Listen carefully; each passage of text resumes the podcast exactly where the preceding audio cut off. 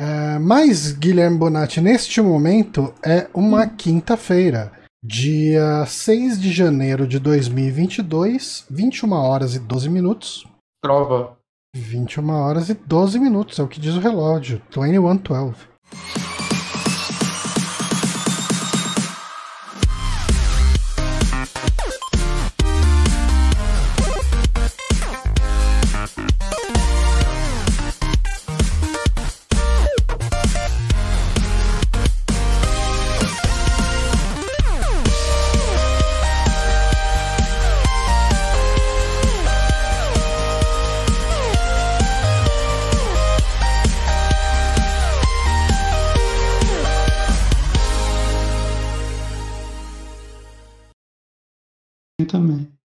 Qual joguinho? O joguinho das palavras? É, muito divertido. É que a de hoje é bebia, você vai acertar na primeira, se você jogar. Ai, vou ganhar uns prontão, Aí, ó. Sim, mas Guilherme Bonatti, começamos o ano de 2022 na primeira semana. Com... Isso é algo inédito, eu acho, hein? Porque geralmente a gente começa na segunda semana. Mas como a gente. A gente parou mais é, também. É, a gente tirou o mês de janeiro, o mês de dezembro inteiro de férias. Mas estamos de volta com o Saque, o podcast Super Amigos. Eu sou o Dani Santos, estou aqui com o Guilherme Bonatti. Você não vai acreditar, mano. O que, que houve? Eu joguei o jogo das palavras, acertei de primeira. Caralho, você é mó bom. Era bebia. Porra! Vou até compartilhar. A sua memória funciona melhor que a minha. e não apareceu pra compartilhar no Twitter. Onde ficou meus pontos? Eu não, nem, nem fiz login. Ih, acho que não ganhei ponto, hein? Tô, tô bravo. Pois é. A vida é feita de pequenas frustrações. Uhum, nada dá certo. Pois é. Mas, uh, pro saque de hoje, a gente vai fazer um saquezinho para dar aquela aquecida. Ser só um programinha uhum. de indicações. E como que foi aí nesse período de recesso? Tudo bem com você, Bonatti? Tudo de boa, de boa. Joguei, joguei um joguinho, não vou falar de nenhum deles. Ok. Vi um filminho, vou falar dele. Duas semanas sem fazer nada, a Ana estava trabalhando, então não tinha muito o que fazer. É, a minha então... televisão ela foi consertada praticamente um dia antes de eu ir para Bragança, uhum. né?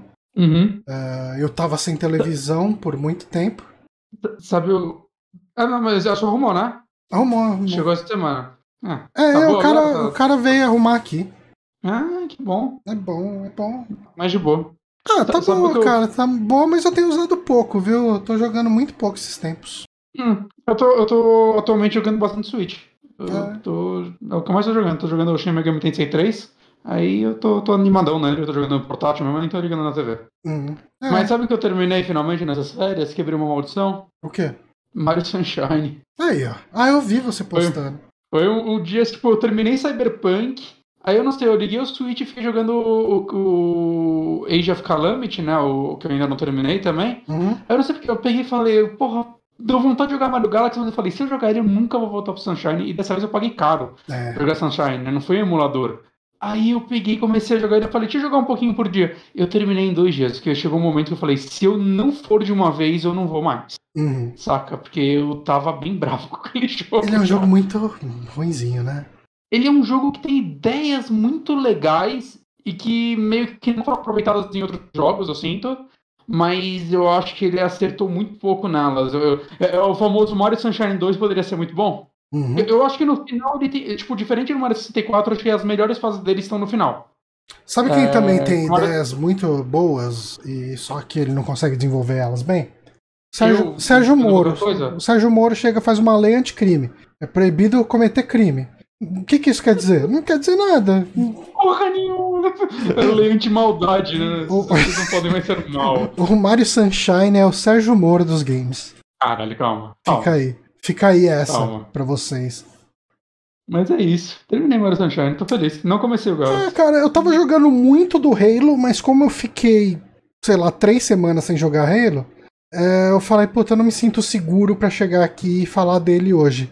Talvez. Eu com Halo. É, talvez. Então, eu tava jogando o Halo muito num esquema de desligar o cérebro uhum. e andar no mapa, fazer missãozinha, uh, escala uns muros, caça uns itens, aí vai um pouquinho. Eu tô cagando muito pra história. Eu não tô me Ah, então importando tava- nem um pouco com a história. Eu tava gostando mais da história do que do resto, pra falar a verdade, no É, começo. eu tava gostando de andar, matar bichinho, andar pro próximo acampamento, matar bichinho. O problema. Eu assim, acho que o mim- combate dele é legal, o combate dele é divertido É, pra não, mim. a jogabilidade tá ótima. tá Então, ótima. e é por isso que ele funciona pra mim assim.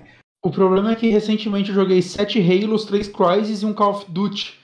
Eu acho que eu tô meio cansado de FPS tradicional por um tempo. É, eu Por mais que ele tenha um mapinha aberto e tal, aí eu, eu, tipo, eu gostei do que eu joguei, mas eu falei, puta, se eu jogar agora eu não vou aproveitar porque eu não tô com vontade, eu vou É, empurrar o jogo. Então, eu parei e falei, ah, quer saber, quando, quando a vontade de bater, eu abro ele de novo e jogo, sabe, com calma e tal, aproveitando, absorvendo, porque Uhum. É. tá na vontade mesmo. É, eu tô. Às vezes eu aproveito pra terminar os jogos longos que eu tava encostado, né? Terminei Cyberpunk, o, a DLC do Xenoblade 2 eu peguei pra jogar, ela também joguei inteira, então eu peguei esses jogos que em dias normais do ano é difícil separar. Cyberpunk, Nunca eu, jogos longos, eu acho que as pessoas precisam. Acho que as pessoas precisam aceitar que Cyberpunk é um jogo legal. Ele não é um jogo. eu Tipo, gostei muito. muito é, então. mesmo, assim. é, Ele não é um jogo groundbreaking, um jogo Não. que muda paradigmas, mas eu acho que ele é. Assim, o problema é que ele saiu todo bugado, né? Mas ele é um jogo Porque divertido de jogar. Eu me diverti muito jogando ele, eu gostei dele de É, verdade. e você jogou no PC ainda, né? Você teve uma experiência boa. Ah, eu No tive, pouqui- eu tive pouquíssimo crash dele, cara. Tipo, Ah, então. eu, eu tive mais crash no, no Guardiões da Galáxia no Xbox do que no, Hum. no Cyberpunk, por O- exemplo. O, problema do Cyberpunk é que ele erra numas coisas que eu acho que ele não deveria. É, eu entendo. Saca, na imersão do mundo e algumas, ah, algumas missõezinhas secundárias. Tem umas secundárias muito legais, mas você tem que fazer muita secundária pra achar as legais no Aham. meio, saca? É. É, é um problema isso. Eu acho que ele. Não sei, ele, ele erra umas coisinhas que eu não esperava, ainda mais quando você pega, sei lá, o Witcher 3, que pra mim ele acerta muito nas side quests. Uhum. É, eu não sei, eu esperava mais Cyberpunk nisso, mas no geral, assim, eu ainda um dos. de- desse estilo de jogo RPG aberto em primeira pessoa, é, eu prefiro ele do que, sei lá, Skyrim, que eu tô jogando aos poucos também. Sim. Saca? É, É, embora- é, Ele me agrada mais do que Skyrim, mas uhum. isso não quer dizer muito Embora- o, o jogo desse estilo que mais me agradou a geração inteira ainda foi aquele Kingdom Come. Que acho que só eu gostei, mas eu gostei muito daquele jogo. Hum. E as pessoas deveriam amar mais ele, tentar de novo. Aí, ó. Fica, fica a dica do Bonatti. Dica. Mas vamos pras indicações do que a gente ia indicar mesmo? Bom, é, isso aqui foi um papo fora das férias, é bom. É bom, é bom, é bom. Uhum, uhum. Ah, talvez assim, talvez daqui duas semanas, quando tiver programa de indicação de novo, eu fale de Halo me or- organizando os pensamentos. Talvez eu fale de Matrix. O Johnny não me deixou falar de Matrix hoje. Ah, Ele falou que quiser, prefere falar de Resident Evil do que de Matrix. Se quiser, assim, eu dormi assistindo o filme, talvez eu durma ouvindo você falar dele. Caralho. mas só pra nós dois aí complica, né? Ah, Não, é mas tão- acho que esse programa vai ser longuinho. é, vamos ver então. Uhum. Ah, bom, vamos começar o programa. Eu tô jogando um jogo que eu acho que eu já falei dele aqui no saque, Uhum. que chama Radiant Storia. Eu. é, De DS? Então, eu comprei ele no DS físico, eu joguei o comecinho dele, eu dropei, e daí esse final de semana, antes da, de. Eu passei nesse final de semana da virada do ano novo em Bragança, daí eu falei, ah, não vou levar o Switch, não, vou levar o, o 3DS. É, Uhum. Deixa eu entrar na eShop e ver o que, que tem na eShop. Hum. E, e eu vi que esse jogo ele tava em promoção, tava 11 dólares, eu acho, 10 dólares, que ele é, ele é tipo uma versão expandida, remasterizada do de DS, né? Ah, ok, ok. É uma É. versão de 3DS essa. Isso, é uma versão de 3DS, ele tem os gráficos refeitos, ah, todos os, os personagens, os diálogos dos personagens principais são todos falados, né? São todos dublados. Hum. No, a versão de DS, eu não lembro nem se tinha voz pra qualquer coisa. Eu acho que não. Uhum. Ah, É um remasterzinho legal, então. é um remasterzinho bacaninha. Ele tem até uma DLC ah, de você botar a arte original do jogo. Que E muda bastante? Então, é- eu- o 3DS não é como se ele fosse super mais potente que o DS. É, ó, eu deixei uma janela aberta. Se você tiver com o, o Twitch aberto aí, ah, eu abri a versão do DS aqui. Vê Uhum. se você consegue ver Tô vendo. essa versão do 3DS. Eu acho que a versão do DS ela tinha um pouco mais de identidade, a versão Hum. do 3DS me parece um pouco um anime um pouco mais genérico. Hum, não é ruim, não é ruim.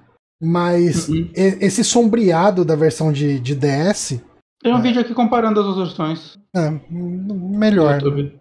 É. é, do que eu ficar trocando as abas. Mas enfim, é, Mas tem conteúdo a mais e tal, então, né, legal. é, mas eu não comprei essa DLC, tá? Eu tô jogando com a arte. Ah, eu pensei que, eu pensei que a DLC vinha junto. não, tipo, acho que é uma DLC paga. Paga. Ok.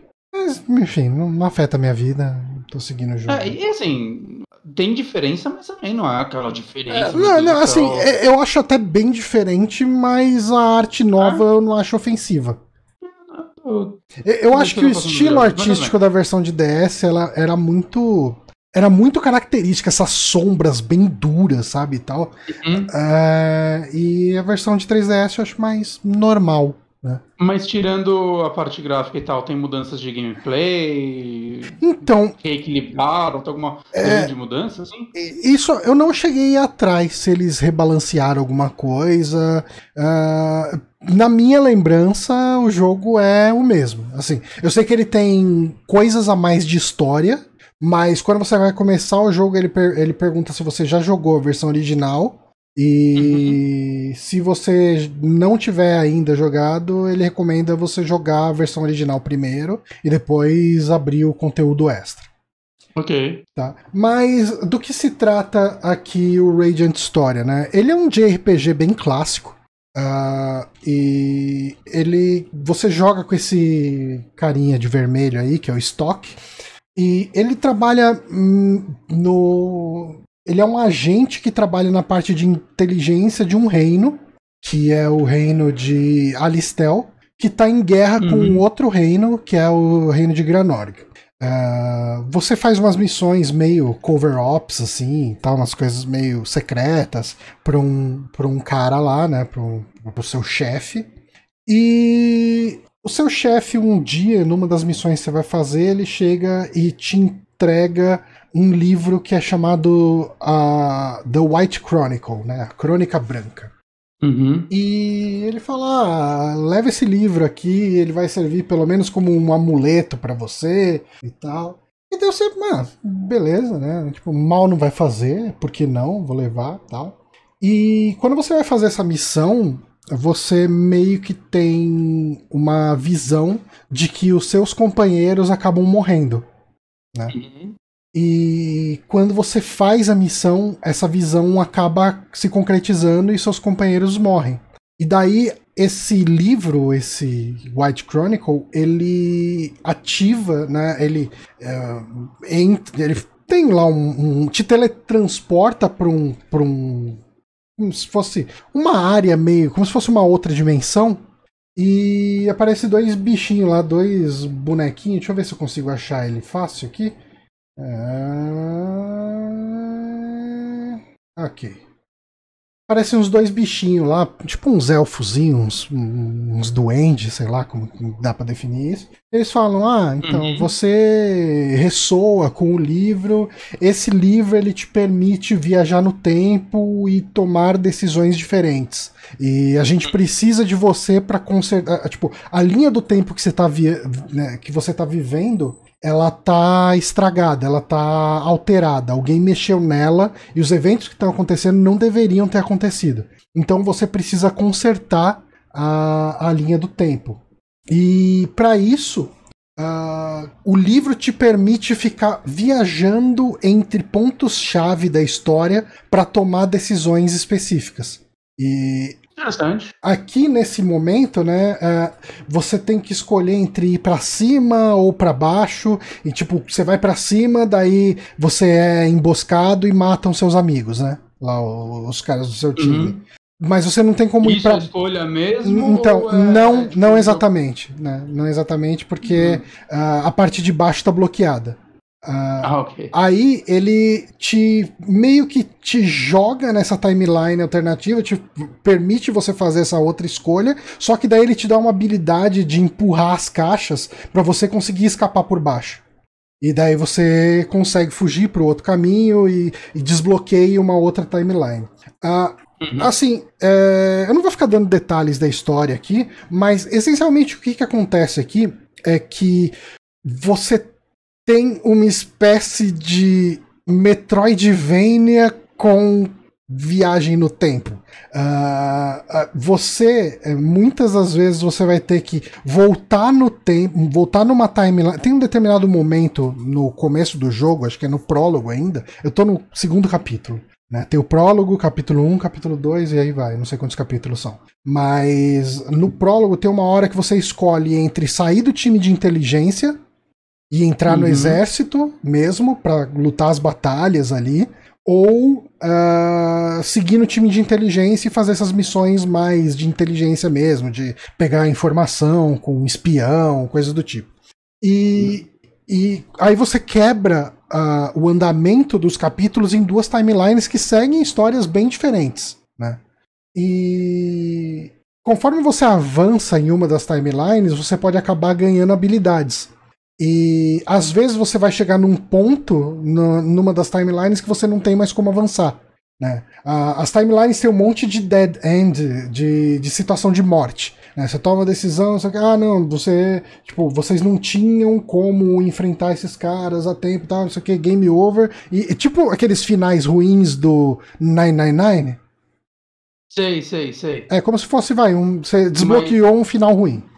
Mas ele, no Nine quando você faz um final ruim, você tem que começar desde o começo. Isso daí ele faz não, isso também? Não, não, não, não. Você não. sempre viaja. Então, então tá mais pra, pro Nier Automata. E Nier Automata tem os finais aleatórios, assim, que você faz, mas aí você volta exatamente de antes desse final depois. Passa até os créditos super rápido, assim, é tipo uma zoeira. Uhum. Me parece então que é mais nessa pegada. Eu quero ver se eu acho aqui a timeline. Vai ficar mais fácil de mostrar. Hum... Mas enfim, é, é, é, eu acho que o grande negócio aqui é que você viaja no tempo, aí você vai seguindo uma timeline, daí você vai ganhar uma habilidade de é, ativar explosivos. E daí uh, você pode voltar naquela outra timeline onde você era um, um guerrilheiro, um, um, soldado né, do exército, e aí você vai usar a habilidade para explodir a entrada de uma caverna e você vai conseguir sabotar o inimigo durante um combate. E você fica nessa de viajando para frente e para trás nas timelines, ele tem as side quests aí no meio que você pode voltar também para fazer e tal, achar um item e devolver para uma pessoa. É, o, o esquema dele de fluxo de jogo é meio que esse, né, das timelines e de viagem no tempo, tanto que muita gente comparou ele com o Chrono Trigger. É, eu não acho ele tão parecido assim com o Chrono Trigger, mas eu, eu consigo entender as referências. Sabe? Ele não tem uhum. random battle, né? Os inimigos estão no mapa, daí você pode atacar o inimigo para ter uma vantagenzinha, mais ou menos. Persona tem isso, né? Persona De, tem isso. Você acerta o inimigo e daí o inimigo fica meio Persona... tonteado. Persona, você, na verdade, você chega por trás do inimigo sem ele te ver. Aí você tem uma opção de dar o botão de ação, aí ele dá tipo. Eles vão dar um, tipo um golpe no inimigo para entrar no, no combate, aí você dá um dano a mais, é. se eu não me engano, alguma coisa assim. É, ele tem. Né? Quando você faz isso, você tem uma chance maior de ter iniciativa na batalha. E aí entra uma das coisas mais interessantes do jogo. Deixa eu mover aqui o vídeo para uma batalhazinha. É, o esquema de batalha dele é bem interessante. Uh, o inimigo, os inimigos eles ficam num grid de 3x3. Uhum. Uh, tá aparecendo aí pra você já? Tá, tá sim. É que tá meio travando pra mim, o computador não tá muito saudável. Não. Tá. Mas, eu fechar umas abas até. É, Mas tá é, aparecendo sim. Os, os inimigos, eles vão ficar nessa, nesse grid de 3x3. Uhum. E os seus ataques, você tem movimentos especiais que movem os inimigos entre essa, esses tiles, né, entre essas posições. O que você vai querer fazer é organizar os seus ataques para deixar o máximo de inimigo num mesmo quadrado é, possível e atacar ele com o resto do seu grupo toda vez qu quanto hum. mais inimigos você quando você junta os inimigos num quadrado só e ataca eles você comba ele e todo mundo vai tomar dano e quanto maior o, o combo que você faz mais experiência você ganha no final da luta tem dois jogos que fazem coisa mais ou menos parecida com isso que um é o último Paper Mario né, que tem aquele lance de você ficar rodando os inimigos para alinhar ou deixar eles em formatos que você consiga acertar vários de uma vez Uhum. E um outro que eu gosto muito, que é o Dragon Ball Fusion. A diferença é que o Dragon Fusion não trabalha com tiles, mas ele é uma arenazinha que você consegue, por exemplo, é por turno, né? É, alinhar os inimigos para sei lá, você dá um golpe que você vai jogar um no outro e às vezes eles saírem no mapa e tomar dano extra. Uhum. Né? Muito do combate dele é sobre isso, sobre você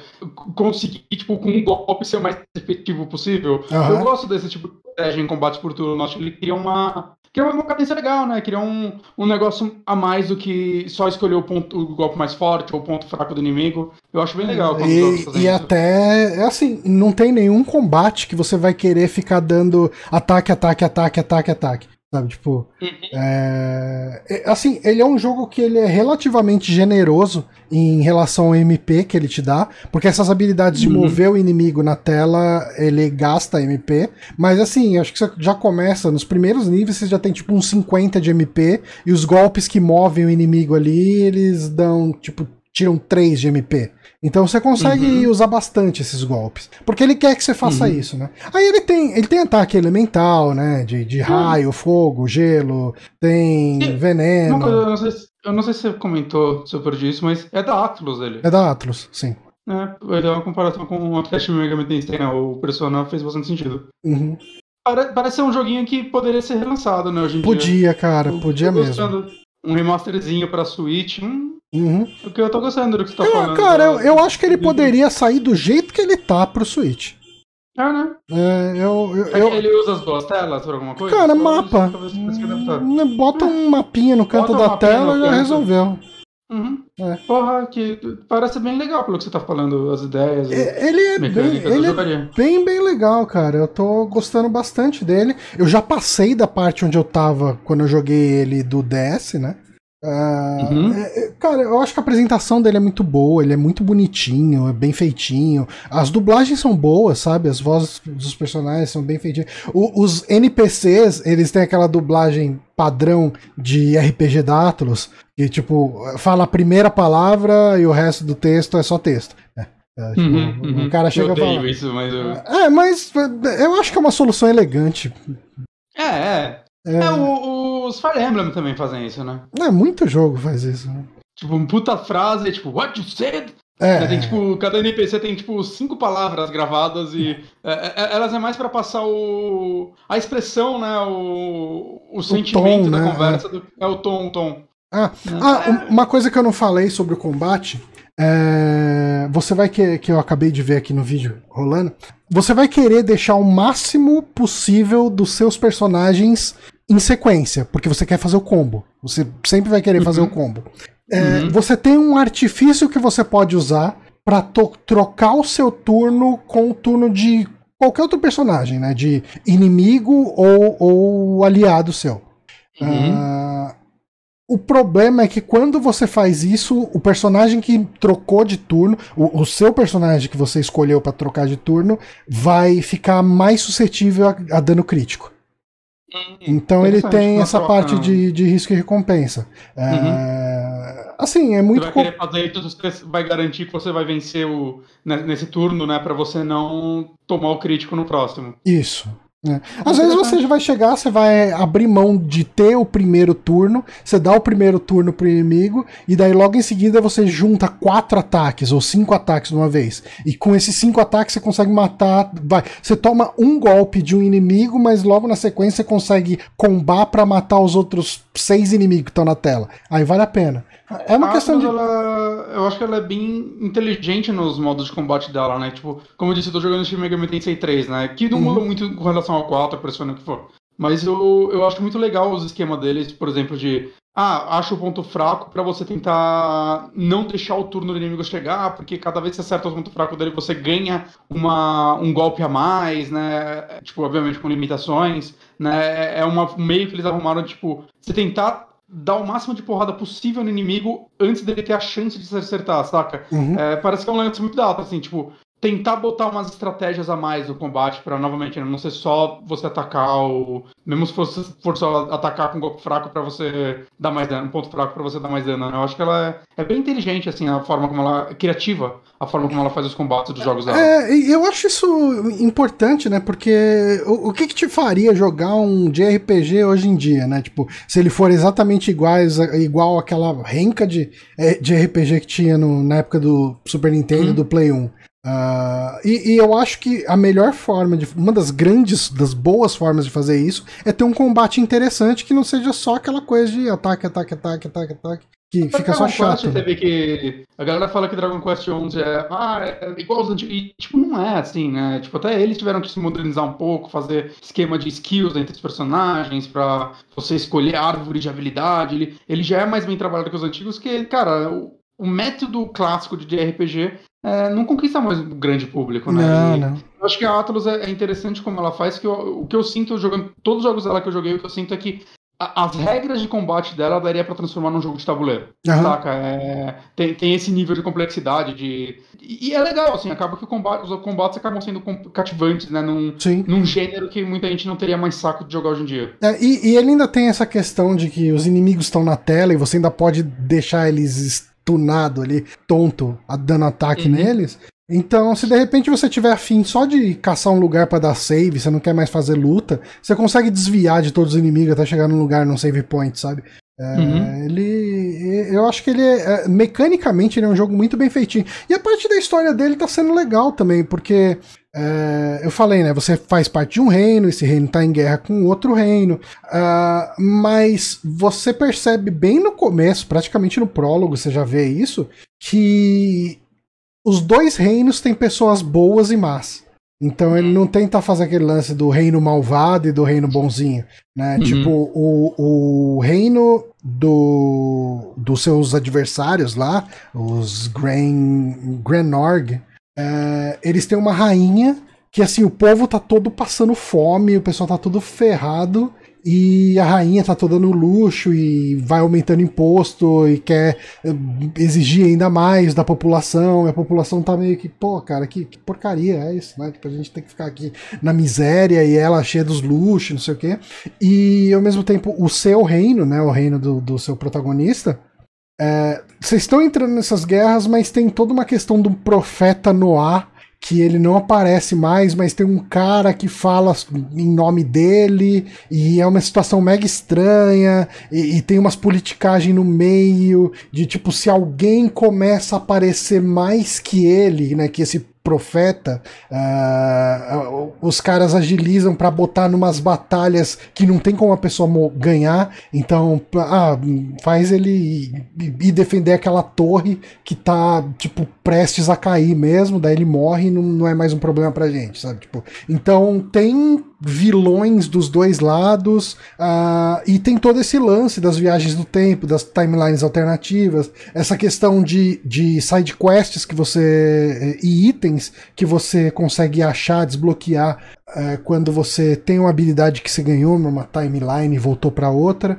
Uh, eu tô achando um jogo bem redondinho, viu, cara? Ah, que legal. Tô gostando eu, gostei do que você falou dele. É, é... Queria, queria, queria, quero um remaster pra Switch agora, quero poder jogar nele. Pois é, cara, é, é, como eu disse, eu acho que ele nem precisava de remaster pro é. Switch, podia sair Quando essa versão mesmo. remaster é um, é um relançamento, eu quero dizer. É, eu poderia. seria legal. Total, seria, eles estão e... comendo bola de não lançar esse jogo. E o pior, se não me engano, essa versão aqui, ela saiu já com o Switch no mercado. Foi, foi naquela época que ainda tava saindo jogo de 3DS, sabe? Uhum. Uhum. Ele poderia ter Cara, saído pros dois. A trilha sonora que você tá achando, eu vi que é da Yoko Shimomura. Ela é foda. Boa, boa, boa. Muito boa. boa. Uhum. Uhum. Tô gostando demais. Saudades de você também, Moonrunner. Hum, e obrigado pela inscrição pelo Prime. 15 meses seguidos. Olha aí.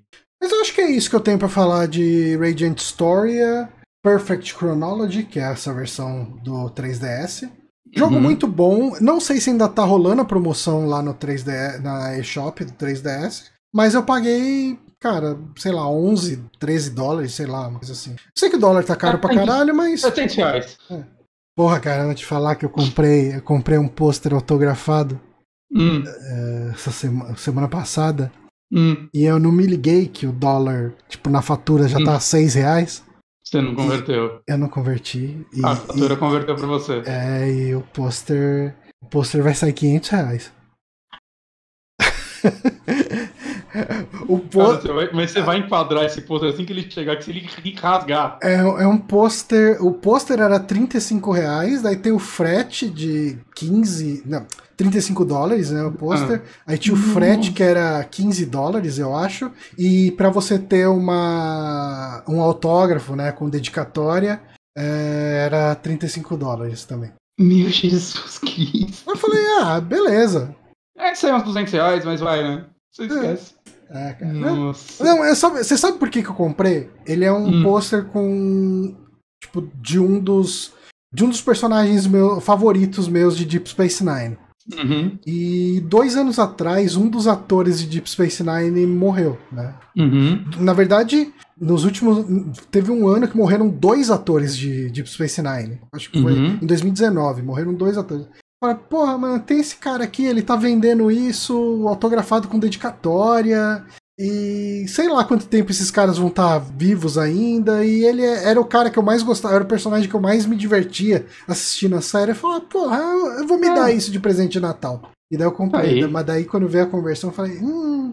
Eu tava esperando, tipo assim, uns 300 conto, né? Hum. 300 pau, mas beleza, né? É meu presente de Natal. Meu presente para mim mesmo. Ah, quando, a vida. Quando bateu 500 conto, foi. Ah, é verdade. Já chegou? Ainda não. E eu ainda tô, ainda comecei a pensar nisso agora. Que 500 reais, certeza que vai ser taxado ainda, né? Será as pôster? Um... Cara, não é difícil, viu? Tomara que não. Não, não é difícil. Mas é isso, então. Uh, vamos. Uh, você tá assistindo uma série? Quer dizer, já assistiu inteira? Então, inteira. Eu, tipo.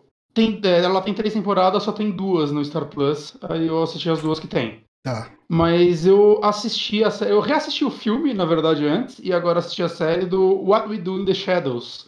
É, que é uma série baseada no, no filme, que por sua vez é baseada num curta-metragem do, do Taika Waititi e do Jamaine Clement. Eles fizeram um curta em 2005 é, que é What We Do in the Shadows Interview with Some Vampires, entrevista com alguns vampiros. Okay. Que é um curta de uma meia hora e tal. E é, eu não assisti ele inteiro, pra ser honesto, ele veio até de essa, eu tenho o filme Blu-ray, ele veio de essa, mas eu, quando eu reassisti o filme, acabou, era tipo uma da manhã, aí eu botei assim o curto achando que ia ser tipo 10 minutos, era 36 minutos, aí eu vi um pouquinho e falei, puta, eu vou dormir, depois eu vejo, eu ainda não vi. mas é, pelo que eu entendi, o curta é mais realmente, tipo, eles dando uma entrevista, né? Enquanto o filme é mais naquela pegada mockumentary, a la The Office. Ah, o filme assistiu. Né? Ah, você assistiu o filme? Não, o filme é, é muito, muito bom. Ah, eu diria que ele tá no meu top 5 filmes de vampiro, cara. Eu gosto muito desse filme. Eu acho ele muito, muito engraçado. E, e aí, tipo, saiu essa série que, na verdade, é, é, a segunda série nesse universo. Porque tem uma outra série em ativa, em, em, atividade, sei lá, que eu tenho que assistir, que é o Wellington Paranormal, que é, é nesse universo, né? É sobre uhum. uns policiais que parece que eles até aparecem no filme. E é sobre uns policiais que investigam coisas paranormais, né? Parece ser um pouco tipo aquela série do, do Nick Frost que foi é, cancelada. Ah, que triste. É, caralho. Mas, mas essa série tá indo aí, ela já tem quatro temporadas. Tá, tá com a quarta temporada planejada pra esse ano, na verdade. E eu, eu devo emendar ela em breve, assim. É, eu não sei onde ela tá, mas ela tá disponível em algum streaming. E falam que ela é muito legal também. E aí estreou a série. Essa outra série tem envolvimento do Taika Waititi? Sim, sim, sim. Ele é showrunner dela, acho que ele dirige alguns episódios. Uhum. Se pode até aparecer em algum episódio. E e agora tem essa série do We Do in the Shadows, né? Ela começou em 2019. E eu lembro quando ela foi anunciada, eu achei meio estranho, assim, putz, não sei, né? O filme é tão fechadinho. É, assim. é o que eles vão fazer? Eles vão recontar a história do filme? Ou eles vão pegar outro. E aí, na hora que eu vi assim, o pôster e tal, eu falei, puta, acho que eles pegaram outros atores e vão fingir que é o mesmo personagem e seguir.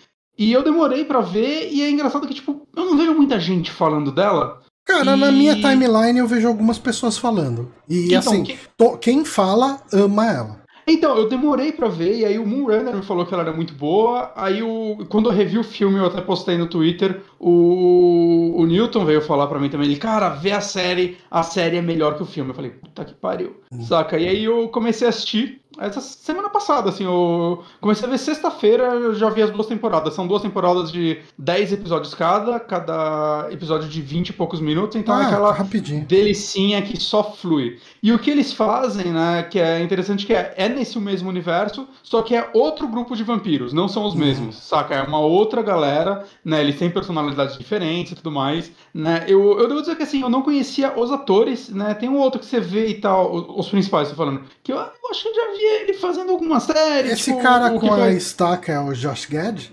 Quem? O carinha no pôster aqui, o cara com a estaca, é o Não. Josh Gad? Não. Não, não, não. Ele é o Harvey Gulen.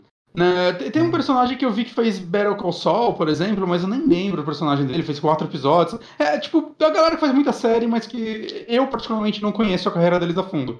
Mas, assim, cara, é- é muito interessante que é, ela já tem uma estrutura um pouquinho diferente do filme, que me agrada bastante, né? Tipo, desde os personagens, né? Tem, a gente acompanha quatro vampiros, assim como no filme, e o... Esse personagem com a estaca, né? É o Guillermo de la Cruz. Hum. Ele é o, o familiar do, do Nandor, né? Que o que acontece? né? O familiar é aquele, aquele vampiro, ele chama, até na tradução tá como capacho, alguma coisa assim. Hum. Que, que é o, o, o, o escravo do vampiro, né? O cara que trabalha pro vampiro na esperança de um dia virar um vampiro ele mesmo, Uhum. né? Que toda história de vampiro tem um desses. E, cara, assim, primeiro lugar, eu acho que assim, eu levei uns 3, 4 episódios pra série me pegar. Porque é aquele negócio que você tem que entender os personagens, saca? Tá. Tipo, falando meio por cima, a gente tem o Nandor, que no pôster é o primeiro, o barbudo, Uhum. né? Que ele é o vampiro mais velho daí, né? E ele é, tipo, ele é- tem todo o lance de que ele era de um reino fictício e ele era um cara extremamente sanguinolento e tudo mais, mas aí o tempo passou e hoje ele é, é mais de boa e tudo mais, ele só vive aí com a galera e ele não tem. Ele, tipo, o Guilhermo, que é o o familiar dele, você vê o tempo todo que ele gosta do Guilherme, mas ele não quer admitir, né? Tem uns negócios meio assim. Aí tem os outros dois, o, o Laszlo e a Nádia, eu achei bem interessante porque acontece que eles são casados. Né, então já é uma estrutura diferente, assim, e tipo, na história a Nádia virou vampira primeiro e ela que que transformou o Laszlo em vampiro, tipo, séculos depois. E aí você vai descobrindo um pouco no decorrer das paradas da vida deles. Aí tem o Guilhermo, que é o Guilhermo, que é esse ajudante dele, e é muito legal, principalmente na segunda temporada, ele ganha um foco muito grande. E esse personagem é muito bom. Ele é o que dá um, um puta coração pra série, porque ele é o personagem humano normal lá no meio, ele sonha em, em ser um vampiro um dia. Ele é muito eficaz, e tipo, na série você vai descobrindo que existem vários familiares, tem tipo a convenção dos familiares, é uma porrada de coisa do tipo. Saca? E ele, ele é muito competente, ele é muito foda. E existe um detalhe que revela no final da primeira temporada, que eu não vou falar, que a segunda temporada foca muito nisso, e o final da segunda temporada total com base nisso. Eu tipo, até achei que esse é um negócio, sabe, quando, quando as séries botam um negocinho e tipo, só de vez em quando toca nesse assunto? Uhum. Não, isso muda o personagem. E é muito, muito legal como isso começa a andar e desenvolver. Saca? A segunda temporada é um salto gigante da primeira. E o quarto vampiro, que pra mim é o melhor personagem da série inteira, é o Colin Robinson. Ele é um vampiro. E qual é o lance dele? É o último cara da foto, o careca. Hum. O lance dele é que ele é um vampiro espiritual, alguma coisa. Vampiro de energia. É, como o Murano escreveu. E o lance dele é, ele não suga sangue das pessoas. Ele suga a energia delas. É, ele é um vampiro que pode andar de dia, ele meio que não tem poderes, ele não se transforma em morcego. Ele é o único vampiro que consegue sugar outros vampiros. Então ele pode sugar a energia de outros vampiros, o que torna ele meio perigoso. E assim, Johnny, na prática, ele é só um cara muito chato. E isso é fantástico, assim. É tipo, mostra que ele, ele é o único deles que tem um emprego normal. E ele, tipo, ele nem sabe o que ele faz na empresa, ele só fica andando pela empresa e ele é aquele cara que fica parando na cabininha de todo mundo lá da empresa Uhum. e começa a conversar e as pessoas começam a morrer, assim. Elas não conseguem conversar com... Porque, cara, ele é insuportável de uma forma tão bem escrita, porque ele se diverte sendo insuportável. Ele sabe que ele chega assim nos caras e fala: Não, mas como, sei lá, ele pergunta como foi o dia deles, aí ele começa a contar do final de semana dele. E aí corta e tá todo mundo, tipo, derretendo na cadeira e ele começa a ficar mais forte por causa disso. E é tão genial esse personagem. Que E, foda. tipo, obviamente todo mundo odeia ele. Saca? Tipo, da galera que mora com ele.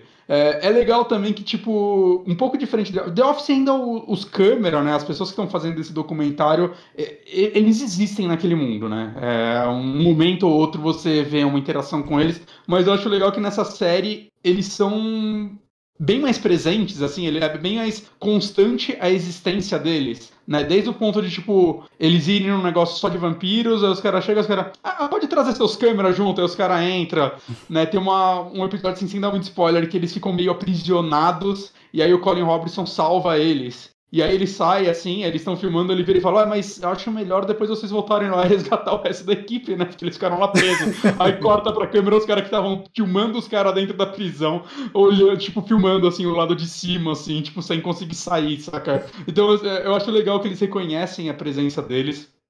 Mas, cara, assim, é, é uma série que eles negócio, né? Cada episódio eu acho legal que eles conseguem. Cada episódio tem meio que um foco num personagem, né? Ou, ou em dois e tal. Então é legal que, tipo, o tempo todo tá desenvolvendo essa galera, né? Você vai conhecendo eles melhores. Por isso que eu acho que, como eu disse, eu levei uns quatro episódios pra sentir que a série me. É, porque é né, você tem que. No começo, ainda mais que eu vi ela logo depois de ver o filme, assim, umas duas semanas depois de rever o filme. Você começa a ver meio tipo, pô, mas essa galera não é tão legal quanto a do filme, saca? Você começa com esse sentimento. E não, cara, é, eles conseguiram criar uma, uma equipe tão legal quanto. O, cara, a série tem tanta sacada legal, é que eu, eu não queria ficar entregando as coisas, né? Tipo, falar episódio por episódio, sendo que o legal é você assistir e descobrir essas coisas. Uhum. Mas, cara, é uma série que, assim, eu, eu, eu, é difícil eu rir alto realmente assistindo TV e essa eu, eu tô dando muita risada, cara. Porque eu acho muito legal que eles pegam coisas dos vampiros, como a próprio filme faz, né? De pegar a mitologia dos vampiros, começar a brincar com elas, como, né, como é esses vampiros vivendo nos dias atuais e fazendo um documentário sobre eles, e aí, tipo, tem outras coisas sobre o mundo que você vai conhecendo, né? Tipo, os lobisomens, existe uma puta rixa entre os vampiros e os lobisomens né? Tem todo o lance que o, o Leslie, por exemplo, ele gosta de. Ele tem, tá ligado, aqueles jardins americanos que o cara começa a esculpir, é, sei lá, um golfinho, essas porra. Uhum. Só que ele esculpe um monte de vaginas, esse é o lance dele. Ele é, ele é um vampiro, ele vivia meio. Você descobre depois que ele já foi ator pornô. Ele, antes de ser vampiro, nos tempos clássicos, ele era aqueles cara que promovia orgias e tudo mais. Então tudo dele é, tipo, umas paradas muito sexual, assim. E aí ele, tipo, planta umas vaginas, assim. É, planta, ele esculpe um monte de vagina. E aí, tipo, vai os lobisomens e começam a mijar na plantação dele. Ele começa a ficar muito puto e começa a virar uma guerra o negócio, saca? Tipo, é negócios muito absurdo, barra nada a ver, mas que Cara, eles entregam de uma forma tão é, interessante. Mas acaba sendo muito uma extensão da série mesmo, né? Da, da, do, filme. do, filme. É, então, e o filme ele tem um humor, eu acho que. Eu, eu, não sei. É, eu não gosto de falar que não é pra todo mundo, que parece um negócio meio elitista, né? Mas o humor desse. Tanto do filme quanto da série é bem parecido, que é um negócio meio. Meio The Office no lance de ser meio constrangedor, mas uhum. não tão constrangedor quanto The Office. É meio o quão desconexo esses vampiros são da realidade, né? E eu acho que o fato de ter o Guilherme nessa série é, tendo um foco maior, né? Porque no filme também tem aquela familiar lá do, do, do pseudo Drácula lá também, né? Tem aquela personagem, né? E tem depois no filme, né? Acaba entrando um vampiro mais novo e tudo mais pra equipe, né? E eles trazem um pouco, tipo, da contraste do absurdo. Mas o Guilherme, ele é eu acho que ele é muito mais eficaz porque ele é muito mais comum, né? Tirando o fato de que ele quer muito ser um vampiro. Mas é, ele parece um personagem diferente naquela série, porque todo mundo tem aquela atuação meio desconexa, eles falam meio estranho, ele é tipo. O, o, o Nando fala com o Guilherme como se ele estivesse dando bronca num cachorrinho, saca? Ah, Guilherme, não faça isso. E ele é um personagem normal, assim, parece que ele é de outra série. E, cara, funciona tão bem. Conforme vai desenvolvendo as relações e botando personagens externos, tem uns cameos de outros atores, cara, que é muito, muito bom. É, eu sei muito que tem bom, o assim. Mark Hamill, né? O Mark Hamill acho que ainda não apareceu no que eu vi. Ah, Mas talvez tem, seja na cara, terceira temporada. Ah, whatever. Tem, sei lá, cara, tem do Wesley Snipes. E ele faz o vampiro que pode andar no, no sol. É, é, isso. E, tipo, a galera odeia ele. Tipo, ah, ele, aí se, se, exibindo de novo. E é, é só o Wesley Snipes, assim. E, e, é legal quando aparece esses cameos, é a galera usando o nome deles. Então é o Vampiro Wesley, tem a Tilda, saca? É, é, tipo, eles fazendo eles mesmos. Tem até um episódio que aparece vários deles, eles começam a aparecer eles falaram, É, e, o, e, o, e o Tom e o Brad não vieram? Eles, ah, você acha que eles iam aparecer? Nem fudendo que eles vão pagar um cachê do Brad Pitt e o Tom Cruise pra aparecer, né? Então é bem legal, assim, tipo, como eles vão pegando é, atores que fizeram vampiros em filmes famosos, relativamente famosos, e trazem eles sendo eles mesmos, só que vampiros, até com uma maquiagem parecida dos filmes que eles participaram. Uhum. Só que eu, eu acho que é uma sacada muito legal, assim, pra expandir esse Ó, o mundo. Moonrunner disse que o Mark Hamill aparece na segunda. Caralho, então eu não É reconheci. o Mestre Vampiro, que parece o Beto Carneiro. É o Mark Hamill? É o Mark Hamill. Puta que. Caralho, eu não, eu não reconheci. Caralho, que foda. Caralho, não, não tinha reconhecido mesmo. Esse personagem é ótimo, mano. Cara, assim. Veja Cara, essa série, então, pelo amor de Deus. eu quero muito assistir. Eu- cara, o foda é que eu tô assinando um monte de serviço. É.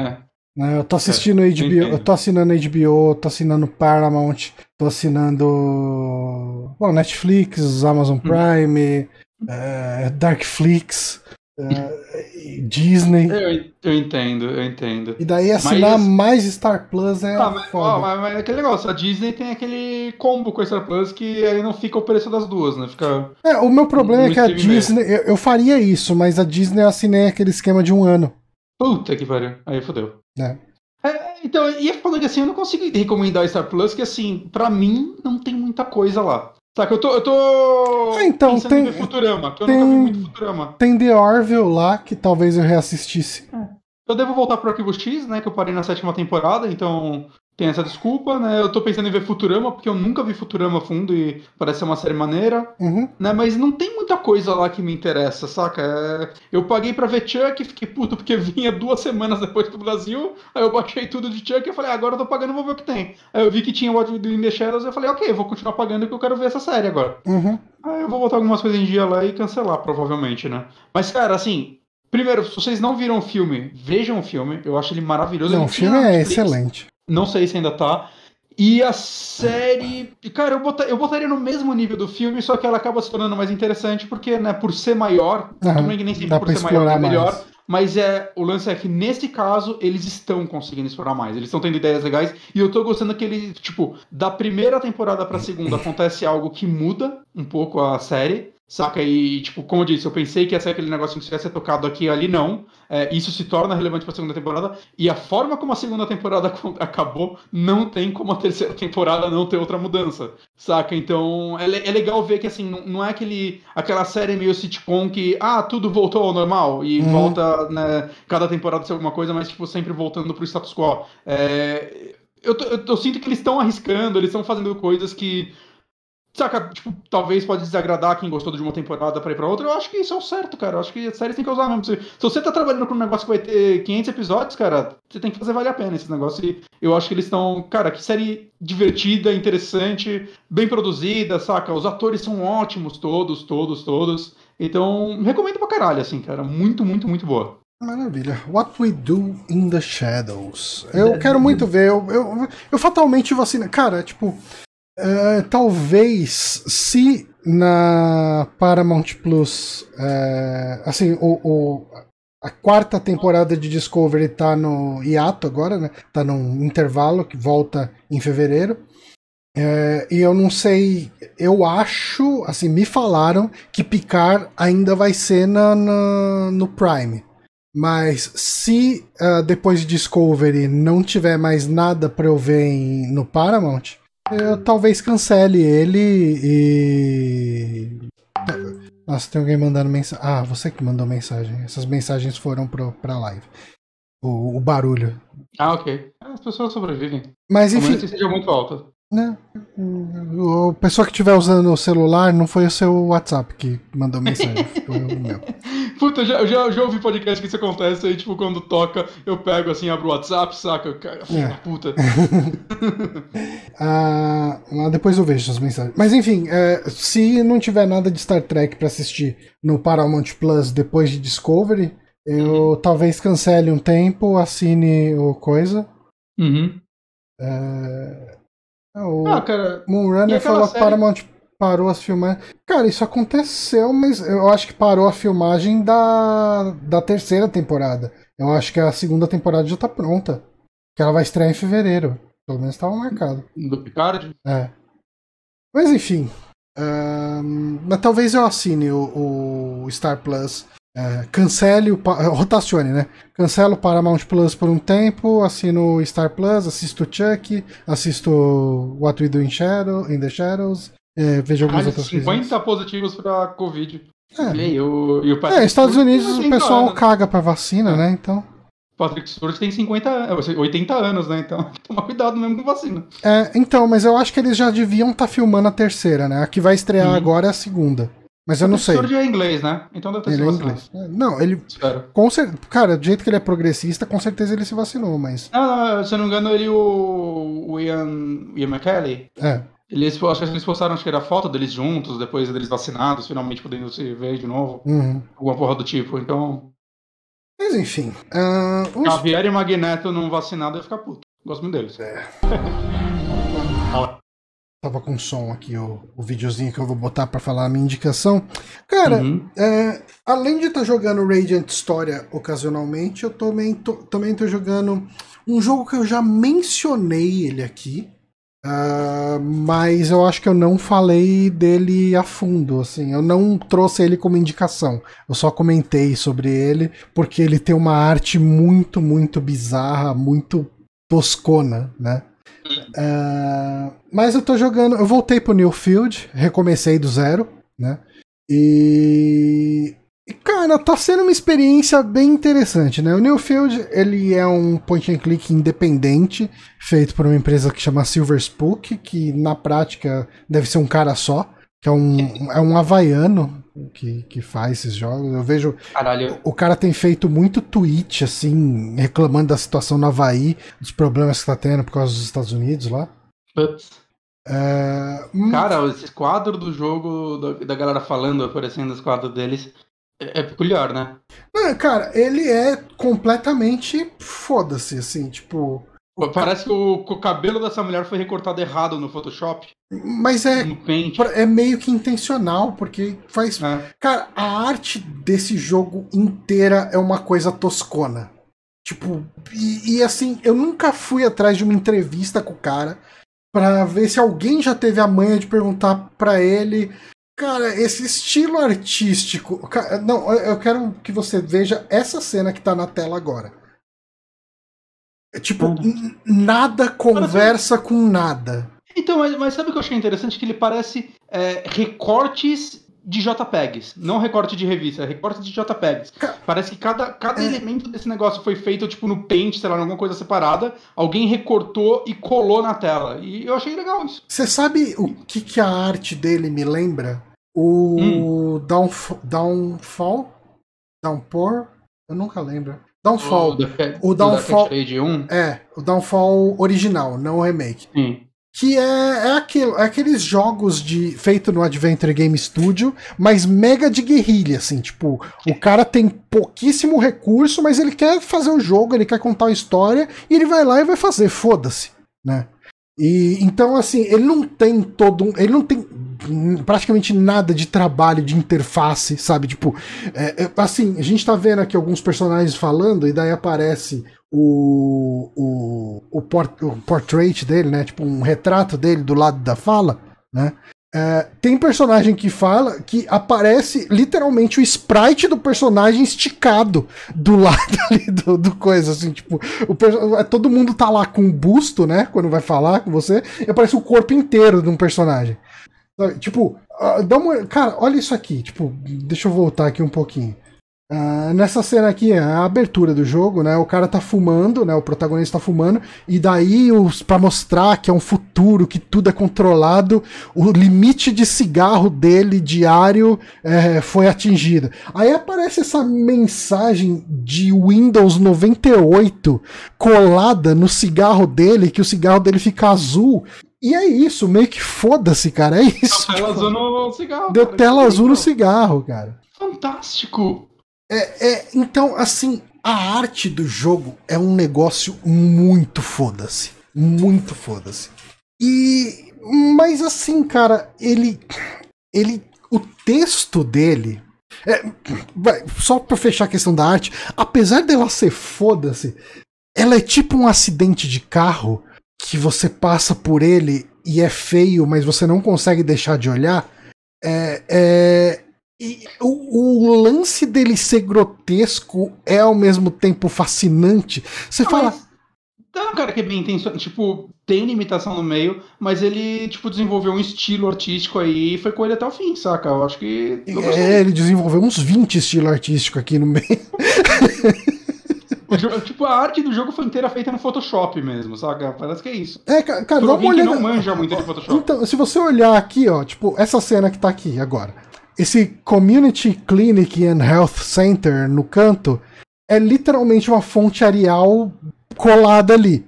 Mas se a gente olhar o Payday Loans ali na frente, ele foi desenhado essas letras. Tipo, Fantástico. é meio que assim, de qualquer. Cara, é qualquer coisa. Você vê umas coisas aqui que são colagens, você vê umas coisas que são pintadas com, com o pincel do pente, você vê uma coisa que é, é aquela ferramenta de borrar do Photoshop. E o cara foi fazendo. O cara Os carros, parece que eles foram desenhados numa folha de papel e escaneados. É, tipo isso. Cara, você sabe o que, que esse jogo me, me remete? Sabe quando você vai na, no centro de São Paulo e tem uns cara, uns hippie, vendendo uns quadros e, e, os quadros não são bonitos, mas o cara tá vendendo mesmo assim, e, e, e pro cara aquilo é arte? Uhum. É, é o sentimento. A galera tá comprando, pagou 100 mil reais num quadro feito por um porco, Johnny. Vida. O pessoal tá comprando ah, NFT, né? Então a gente tira por aí, né? Então... Pagando muito mais caro naqueles Cara, a... muito mais feio que esse jogo. A arte desse jogo é mil vezes melhor do que qualquer NFT. Então já fica por aí. Eu acho que qualquer personagem dessa tela que entrou agora poderia ser um NFT. Poderia, poderia muito ser. Cara, tipo, esse personagem aqui, que tá aqui na frente, que nessa cena ele é um figurante, mas mais pra frente ele vai virar um personagem. Ele é, é, esse cara que eu tô marcando aqui, esse segundo personagem. Eu não, eu não tô vendo seu mouse. Ah, não tá aparecendo o cursor do mouse. é, é, o segundo personagem que tá na fila da, da esquerda pra direita. A na cabeça? Isso. Ele é um exterminador do futuro hippie. Da hora. É, e, e, ele é um cara que, tipo, ele faz. As falas dele são referências a Exterminador do Futuro, mas o cara tem hum. todo um papo de, de paz e amor. Tal. Se você olhar, é que não dá pra ver aí, eu acho que no vídeo, mas ele tem aquele símbolo de paz e amor do, dos hips pendurado na. Ah, eu consigo ver se eu colar a cara no monitor. É. Uh, mas enfim, o seu personagem é um assistente social de robôs. Uh, nesse universo, uh, a gente tem toda uma questão de que é um universo de alta tecnologia, é um, é um universo bem cyberpunk mesmo, né? E uh, a gente tem diversas máquinas conscientes, vários robôs que são inteligentes, só que o robô ele fica obsoleto depois de um tempo. E o que, que acontece com um ser inteligente obsoleto. Ele não pode trabalhar, ele não pode se sustentar, ele monta um gueto. E o mundo desse universo é uma grandíssima favela, gigantesca, assim, tipo, uh, não praticamente não existe cidade, é tudo uma grande favela, né? E o seu personagem ele é um assistente social de robôs, ele tenta dar uma vida digna para os robôs, o, o robô para receber, né, esse auxílio do governo, ter direito a, a, a plano de saúde, a, a alimentação, coisa do tipo, ele precisa passar num teste de consciência para mostrar que ele não é uma torradeira, que ele é um ser onisciente. Só que claramente esses testes estão sendo forjados para tirar direitos desses caras, né? E a ideia é que o seu personagem acaba se envolvendo num, nessa grande trama que está acontecendo de, de alguém tá agindo contra os robôs uh, e, e, claramente é um, um, um, programa, é um, um como se diz, é, claramente alguém muito mal intencionado tá querendo dá motivos para que a polícia possa exterminar esses robôs que são conscientes, mas eles não podem matar alguém que é, é consciente porque existem uh, órgãos uh, e ONGs que são pró-robô, pró-vida sintética e tal, e daí vai, vai ter um problema político nesse sentido. Então, é, cara, ele tem coisas muito interessantes nessa crítica social. O, o, o, desenvolvedor dele, né, eu sigo no Twitter, ele é um cara bem socialistão, comunistão, antissistema, anti. Tipo, ele fez um jogo recente que você joga com vietnamitas e tem que matar é, americanos, sabe? tipo, o, o cara, ele é, ele é um cara abertamente de esquerda. Por que nunca fizeram um jogo da Guerra do Vietnã, onde você vence os americanos como na vida real? Pois é. É falta de, de intenção aí, de. Enfim. Falta de desenvolvedora não americana fazendo Falta de. Guerra, exatamente. Que, que, realmente, né, cara, daria fácil esse jogo. É, talvez tenha algum jogo de guerra no Vietnã que no final seu time perca e termina com não, mensagem de guerra. Eu quero jogar com os vietnamitas no time americano. É, seria algo interessante, poderia funcionar. Uhum. Uh, mas então, ele tem momentos muito interessantes no texto dele. Quando ele, quando ele toca nessas questões sociais, essa questão que, que é tudo uma grande metáfora para o que a, a, sociedade hoje faz com os pobres, né? Uh, é, tipo, é tudo uma coisa que não é feito escancarado, não é feito de forma aberta, mas as elites tendem a desumanizar o pobre para que você não ligue para quando tem uma chacina numa favela. Tipo, tem chacina na favela uma vez por mês, pelo menos. Mas a gente já tá anestesiado, porque quem liga para esse monte pobre? Sabe? Tipo, então, esse tipo de crítica que ele tá fazendo aqui, ele toca muito nisso, sabe? Ele tem isso. Uh, em alguns momentos o texto é bom pra caramba. Em alguns momentos ele é mega piegas, mega. Você fala, ah, é o militante do Twitter falando, sabe? Tipo, é, caem os clichêsões que fazem uma mensagem interessante se perder, sabe? É, eu imagino que isso vinha muito de uma questão de ser um jogo mega independente de guerrilha, sabe? Tipo, uhum. uma coisa que você não tem uma equipe gigante por trás, com um monte de revisor, um monte de gente escrevendo texto e polindo esse texto, né? Pra deixar um. Você precisa de revisão, você precisa de pessoas em cima de um texto para deixar ele brilhando, né?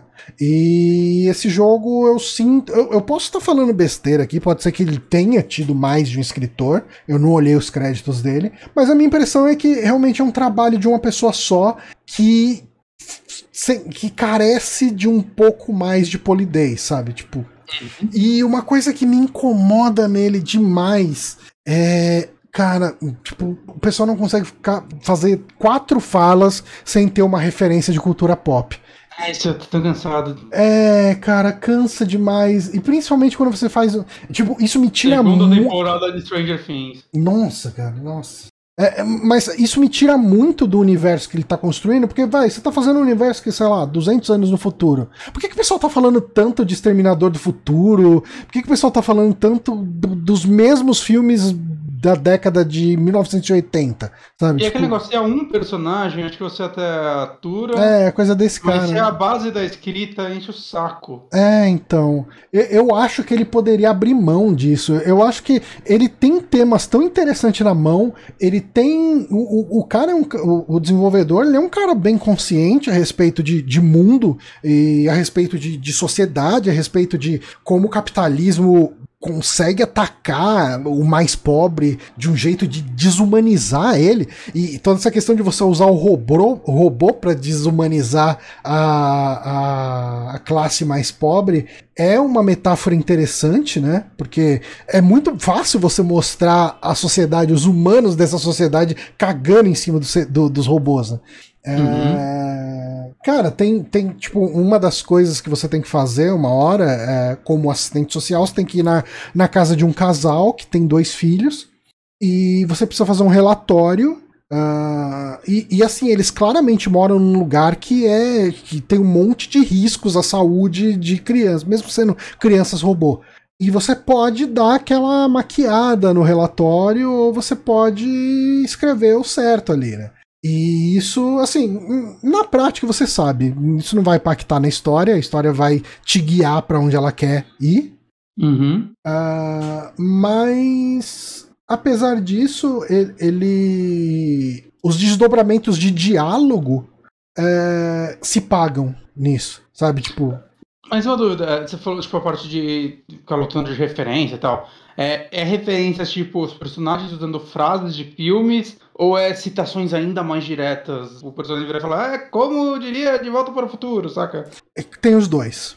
Tem os dois, né? Tem os dois. É, eu acho que ele poderia Frases abrir mão disso. Ok, até. Frase eu acho que pode funcionar se é um, saca, um personagem falando algo que encaixe com o que está acontecendo, mas que você entende nas entrelinhas que é uma. que, que é algo, né, uma referência.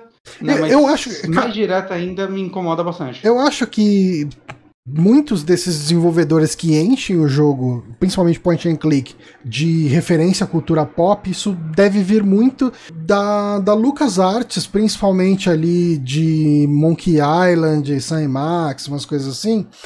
Porque eles faziam isso, né? Tipo, uhum.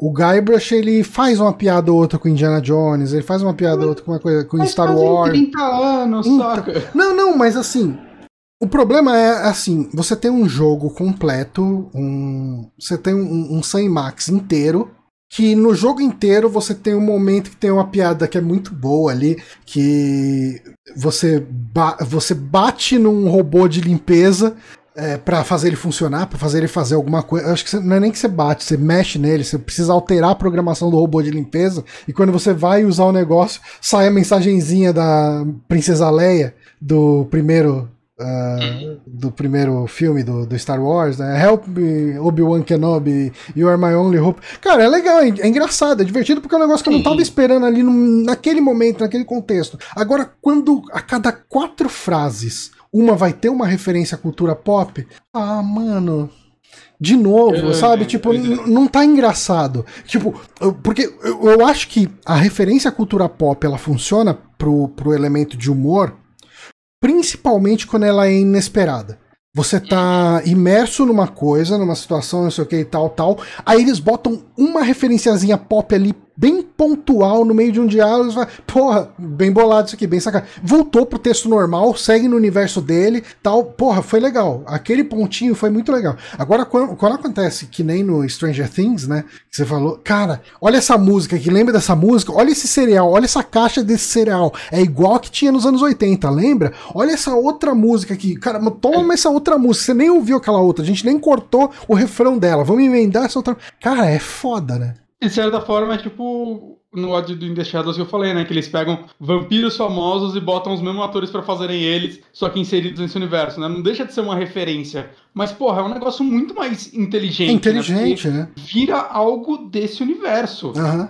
Né, eu acho que é muito mais, mais engraçado mesmo. É. Quando eles aparecem, começa a aparecer esses atores, você fica, porra, mano, olha isso, que nada a ver. Como assim vocês tiraram a Tilda Swinton pra aparecer, fazer uma ponta nessa série, cara? Quem tava esperando?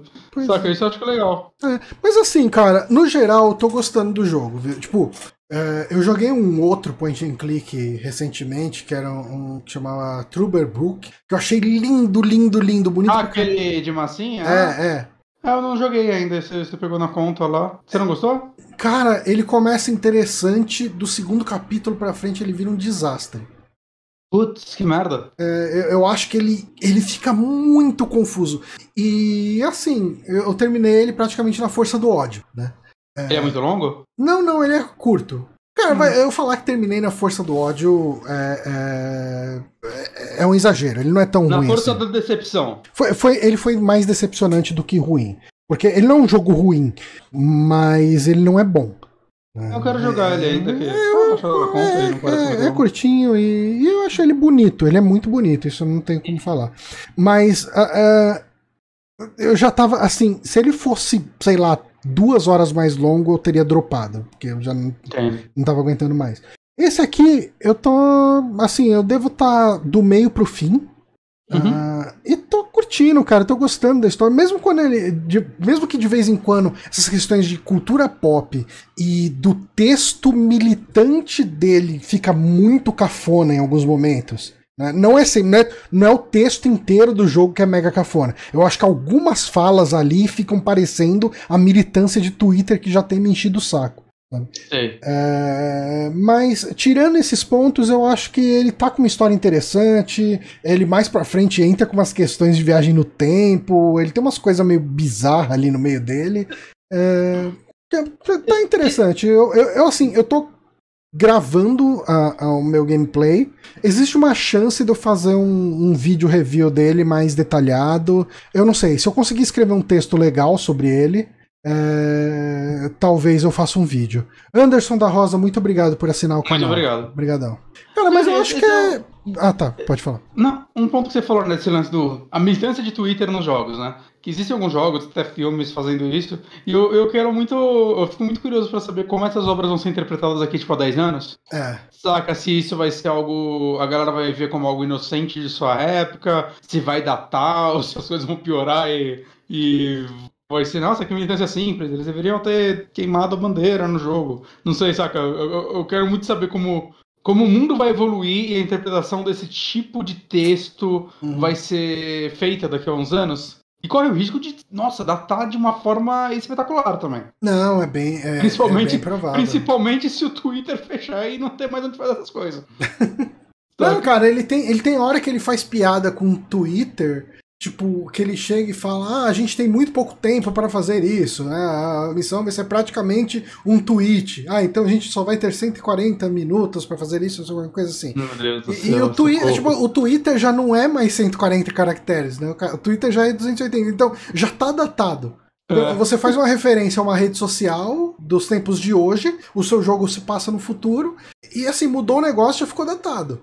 Eu acho uhum. muito complicado você se basear. Cara, tipo, o universo cyberpunk do, do Gibson, quando ele chega lá e monta o universo cyberpunk dele no, no Neuromancer. Neuromancer. E nesses momentos que você pega, por que, que um cara desses é considerado visionário? Você tem coisas ali que, ah, isso não faz sentido para nossa tecnologia de hoje. Né? Tipo, quando você fala de chiado de televisão, de coisas tipo. Porque é uma coisa que a gente não. Quando foi a última vez que você viu um chiado de televisão?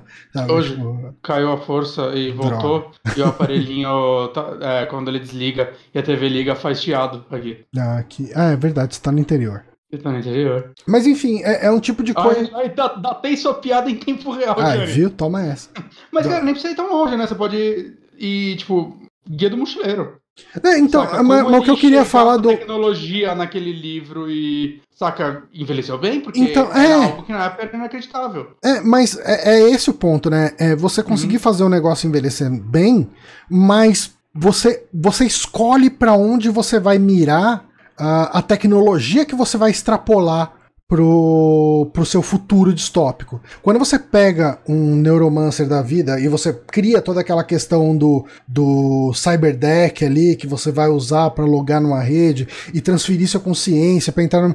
Tipo, você consegue entender aquilo como algo mais ou menos parecido com o que a gente tem hoje na internet, mas aquilo não é uma extrapolação da internet. Ele é uma extrapolação de uma outra coisa pré-internet que funcionou desse jeito e funciona bem, cara. É um negócio que você fala, é, é um futuro retrô legal sabe? Tipo, agora quando você chega e vai basear sua piada numa rede social comercial, como é o, o Twitter, que tá atrelado a regras muito específicas que podem mudar o tempo inteiro, você corre o risco de datar o seu jogo em quatro anos, cinco anos, sabe? Tipo, Exato. O seu universo pós-apocalipse. Talvez se ele tivesse feito uma referência no tipo inventar uma rede social para dentro do jogo e falar, puta, então ele só tem 30 letras para resolver isso, saca? Porque é uma rede social mais mais ágil, porque, né? Então... Porque nesse universo as pessoas não se comunicam com tantas palavras, saca? E, extrapolar nesse ponto, tô falando pra seguir isso, eu não sou roteirista, gente. Uhum. Mas saca, você pegar algo e criar a própria regra e extrapolar dentro dela, uhum. eu acho que funciona melhor do que você pegar realmente algo do nosso mundo e basicamente só replicar. É, eu, pra eu... algo que vai ser no futuro, pra algo que é futurista. Eu concordo 100% com isso. Cara, mas assim, apesar disso, de tudo isso que eu tô falando, eu tô gostando do jogo, né? Ele, é, ele é um jogo muito fascinante nessa crueza dele, né? Tipo, e, e ele ousa em algumas coisas que outros jogos com um orçamento parecido não ousariam. É, todos os diálogos dele são dublados. Caraca. É, e, e, assim, cara, tipo, não são dubladores excelentes, ah, tipo, é. atores mega famosos. Ah, que nem né? você pegar os Blackwell, né? Aham. Uhum. Não, é, é, eu acho que o nível de dublagem dele tá nível das dublagens da, da tipo, da Wadget Eye é, pré-Anavald. Uhum. Blackwell 1, 2. É, é por aí. Shiver, Shiva. É, é The Shiva. Uhum. É. Aqui, aqui até Blackwell acho que evoluiu, né, com o tempo. Depois. Eu tenho até desconfiança de que um dos personagens é dublado pelo. pelo cara do. David Gilbert? Não, pelo. pelo cara que dubla o Joey da, ah. da série Black, o Abe Goldfarb, que a voz é uhum. é muito parecida. Mas não sei, não, não cheguei atrás dos créditos. Mas uhum. é, é provável. Mas enfim, Neofield, né? né esses, ele, ah, esse lance de Neofield, ele trabalha o, a questão social dele. Você tem as castas ricas nesse universo, que são reis que vivem numa cidade flutuante, e ali é tipo. Cara, é um conceito mega batido também de ficção científica, né? Da, da cidade, do Elísio que fica no céu, e, e só que ele tem toda essa questão de tratar como um neofeudalismo, né? Que, e, e no caso, os senhores feudais dessa sociedade dele são esses donos de corporações, é, que são famílias que vêm de, uma linhagem política e corporativa. Eu, eu achei isso interessante. Eu, eu acho que funciona bem para o universo cyberpunk, né? Uh, eu achei legal. Sabe? É, é, como eu disse, ele tem ideias boas com algumas ideias não tão boas misturadas. Uh, por isso que eu digo que ele, ele se beneficiaria muito se tivesse uma equipe maior de gente trabalhando no roteiro e podando algumas coisas e refinando outras. Uhum. Mas Neofield, cara, gostei. Gostei, tô gostando, vou jogar até o final. É isso aí. E vamos para a última indicação. A última indicação, assim. A gente deixou para falar por último do Homem-Aranha. Eu não assisti o filme, mas eu sou um cara que não liga muito para spoiler, mas o Bonatti não vai entrar a fundo em spoilers. Mas vai ter eu não um. Contar o final, mas eu vou contar coisa que não tá no trailer, vamos dizer assim. É. E que muita gente pode não querer saber. Então, né, se você ainda quer ver o filme, é, se você liga para spoiler e você quer ver o filme, eu recomendo você ouvir esse trecho depois que você vê o filme. É, esse é o momento de esse é o momento de abandonar o podcast. Uhum. Por isso que a gente deixou pro final. Exatamente. Mas e aí, Mas... Homem-Aranha sem volta para casa. Sem volta para casa, literalmente, tadinho. Mas eu assisti, eu assisti, furei quarentena mesmo, chamei a polícia. Eu fui no cinema, Johnny. Foi estranho, Sim. foi desagradável. Sabe, sabe por que foi desagradável? Assim, eu já odeio o filme em 3D. E hum. só tinha sessão 3D naquele horário. Sessão 2D era tipo meia-noite. Eu falei, eu não vou ficar no cinema meia-noite pra ver filme foi? de 2 horas e 40. Era umas 9 e pouco começou o filme. Hum. E pra mim já era tarde. Tá. Mas enfim, é, eu já odeio 3D, Johnny. Sabe o que é pior do que filme em 3D? Hum. Filme 3D com máscara, ficar borrando óculos. Parece Nossa, que você tá tomando um cafezinho. Puta, deve ser muito ruim. Eu tive que colocar o, o óculos igual daquele cara do Westworld, assim, na pontinha do nariz e ficar assim. Hum. Tá, tá, tava horroroso, assim. Mas, né, fazer o quê? Assim, tem que, esse cara tem que empurrar essa bosta de tecnologia aí há 10 anos já, pra cobrar mais caro o ingresso. Mas é a vida. Mas eu assisti. Assisti o Tristan Hollands. É... E eu saí surpreso. Eu, eu, eu, eu tava esperando um Marvel The Movie né? Tipo, no, no pior sentido possível, né? Uhum. Eu não gostei dos trailers. Né, eu tava muito curioso pra esse filme, mas eu não gostei dos trailers. quando eu vi o trailer, eu falei, hum, isso daí parece ser o Marvel The Movie mais Marvel The Movie possível. É. E eu tô meio cansado disso. Tipo, eu não, nem vi os últimos, assim, né? Eu não vi ainda a Viva Negra, não vi o, o, o Shang-Chi, né? Não, série, a última que eu... também. É, talvez eu assista. Eu devo assistir, né? Que eu, eu vendo tudo. Eu não vi nem o Homem-Formiga 2 ainda. Eu também não. Eu não vi nem o Homem-Aranha 2 dele, do, do Holland. Ah, é fraco. Eu vi esse ano. Bem fraquinho. Hum. Mas tava, tava bem curioso, assim, pra esse filme, né? Porque por causa dos boatos e tudo mais, né? O que, a gente, que será que a gente vai ver? Será que eles vão aparecer? Eu saí assim, surpreso em diversos pontos desse filme. Assim, para mim ele é disparado o melhor filme da trilogia Tom Holland, né? Vamos chamar assim. Não é meu Homem-Aranha favorito ainda. Uhum. É, eu diria que meus favoritos são os dois primeiros do Sam Raimi e o Aranha Verso. Que, antes que alguém fale que é nostalgia, eu passei os últimos 10 anos falando que os filmes do Sam Raimi eram ruins estavam datados e tudo mais. Tem podcast meu gravando falando, ah, não, eles eram legais na época, sei lá o que lá. né, até o Torre Ômega do primeiro Homem-Aranha do Tom Holland eu assisti, eu lembro que eu falei algo do tipo. Até quando eu vi o primeiro do Andrew Garfield, eu falei, porra, esse é o melhor filme do Aranha.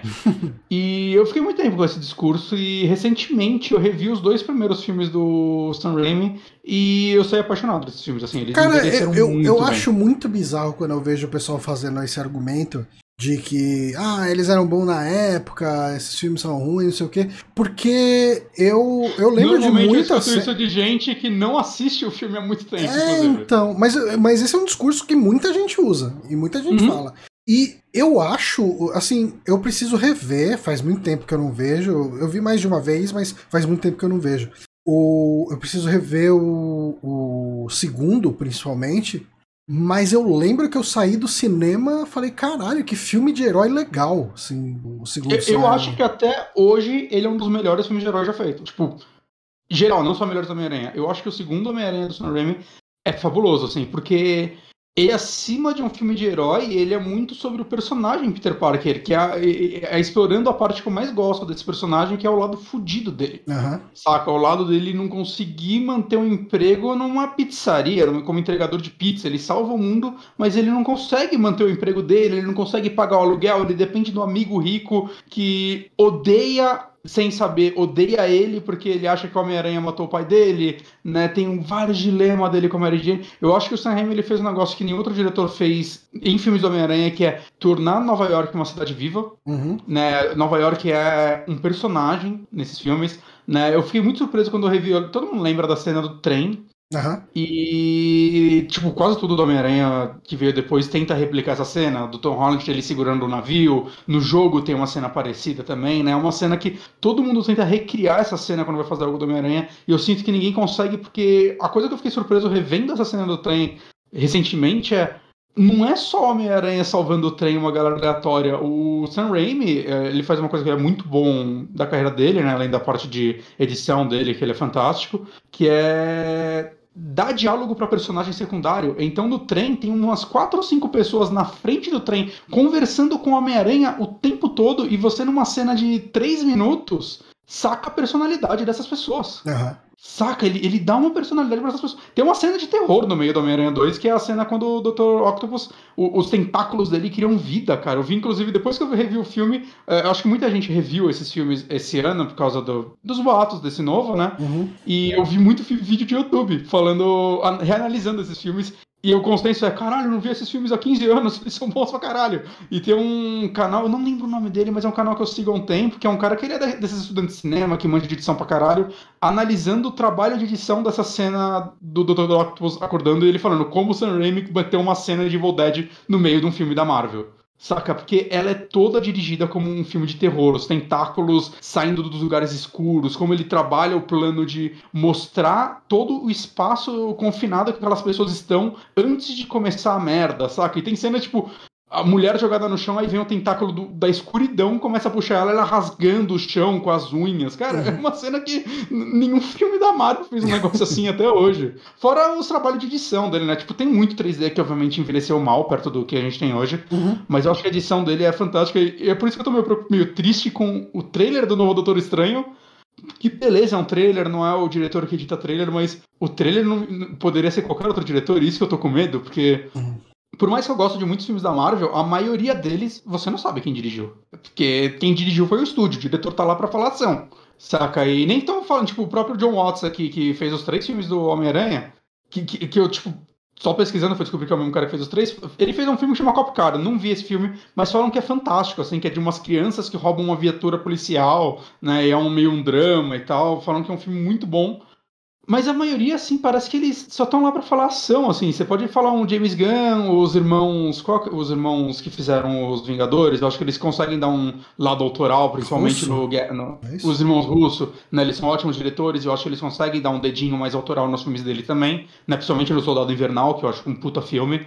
Né? Mas no geral, assim, todos os filmes da Marvel, para mim, parece que foram dirigidos por uma entidade e não por um ser humano. Uhum. Né? E eu tenho muita esperança de, tipo, desse Doutor Estranho mudar um pouco isso, porque, né, Sam Raimi finalmente tendo a chance que lhe foi negada nos últimos 15 anos. E dá pra, porque... dá pra pirar tanto em em Doutor Estranho. Doutor né, cara? Estranho ainda, cara. Doutor Porque o, Estranho ainda. o primeiro filme do Doutor Estranho me decepcionou muito, porque eu tava esperando uma piração completa. Ele é um, ele é um remake de Homem de Ferro. É, ele é o, o Homem de Ferro, o Homem-Formiga, é o mesmo filme. É o mesmo filme. Eu concordo, eu concordo. E eu, eu tô bem curioso por esse filme, mas vamos falar agora desse Homem-Aranha, né? Que eu tô muito tempo falando do- de outros filmes. Uhum. É, bom, gente, assim, eu já falei que vai ter spoilers leves, né? E o primeiro spoiler é sim, tá, tá todo mundo nessa porra. Uhum. Demora E- pra entregar isso ou não? Entre o segundo e o terceiro ato, que aparecem os outros personagens. Tá. Mas eles aparecem bastante depois e de formas que me agradaram muito, assim, que eu não tava esperando. Tá. Né? Por quê? Né? Tipo, ele tem aquele primeiro ato que acontece logo nos créditos finais do último filme, que é o mistério, ele revela pra todo mundo quem é o Homem-Aranha. Uhum. E aí o JJ Jameson aparece lá e ele tá na. Todo esse lance podcaster dele, né? Que é a nova persona dele em toda a mídia. E é outra coisa que, eu, tipo, mesmo trazendo o mesmo ator, eles não fazem tão bem quanto o Sam Raimi, cara, porque outra coisa foda dos filmes clássicos. Não é só o JJ Jameson, tem toda a equipe dele em volta, que tem o Ted Raimi e a Elizabeth Banks, começo de carreira, se eu não me engano, né, fazendo meio que as pessoas que trabalham pra ele, eles têm tanta personalidade, esses personagens, tanta personalidade, saca? aí tipo, aqui no filme já é novamente só o JJ... Tipo, nos filmes da Marvel parece que só os personagens principais existem e mais ninguém. Essa é a parte que me, me decepciona um pouco em todo o filme, e, e nesse não foi tão diferente. Mas eu gostei que, tipo, outros personagens ganharam mais destaque. Na a MJ desse filme, né, a Mary Jane, que na verdade não é Mary Jane, né, ela tem outro nome. É, eu esqueci qual é o nome que eles deram pra ela. Michelle Jones. Michelle Jones.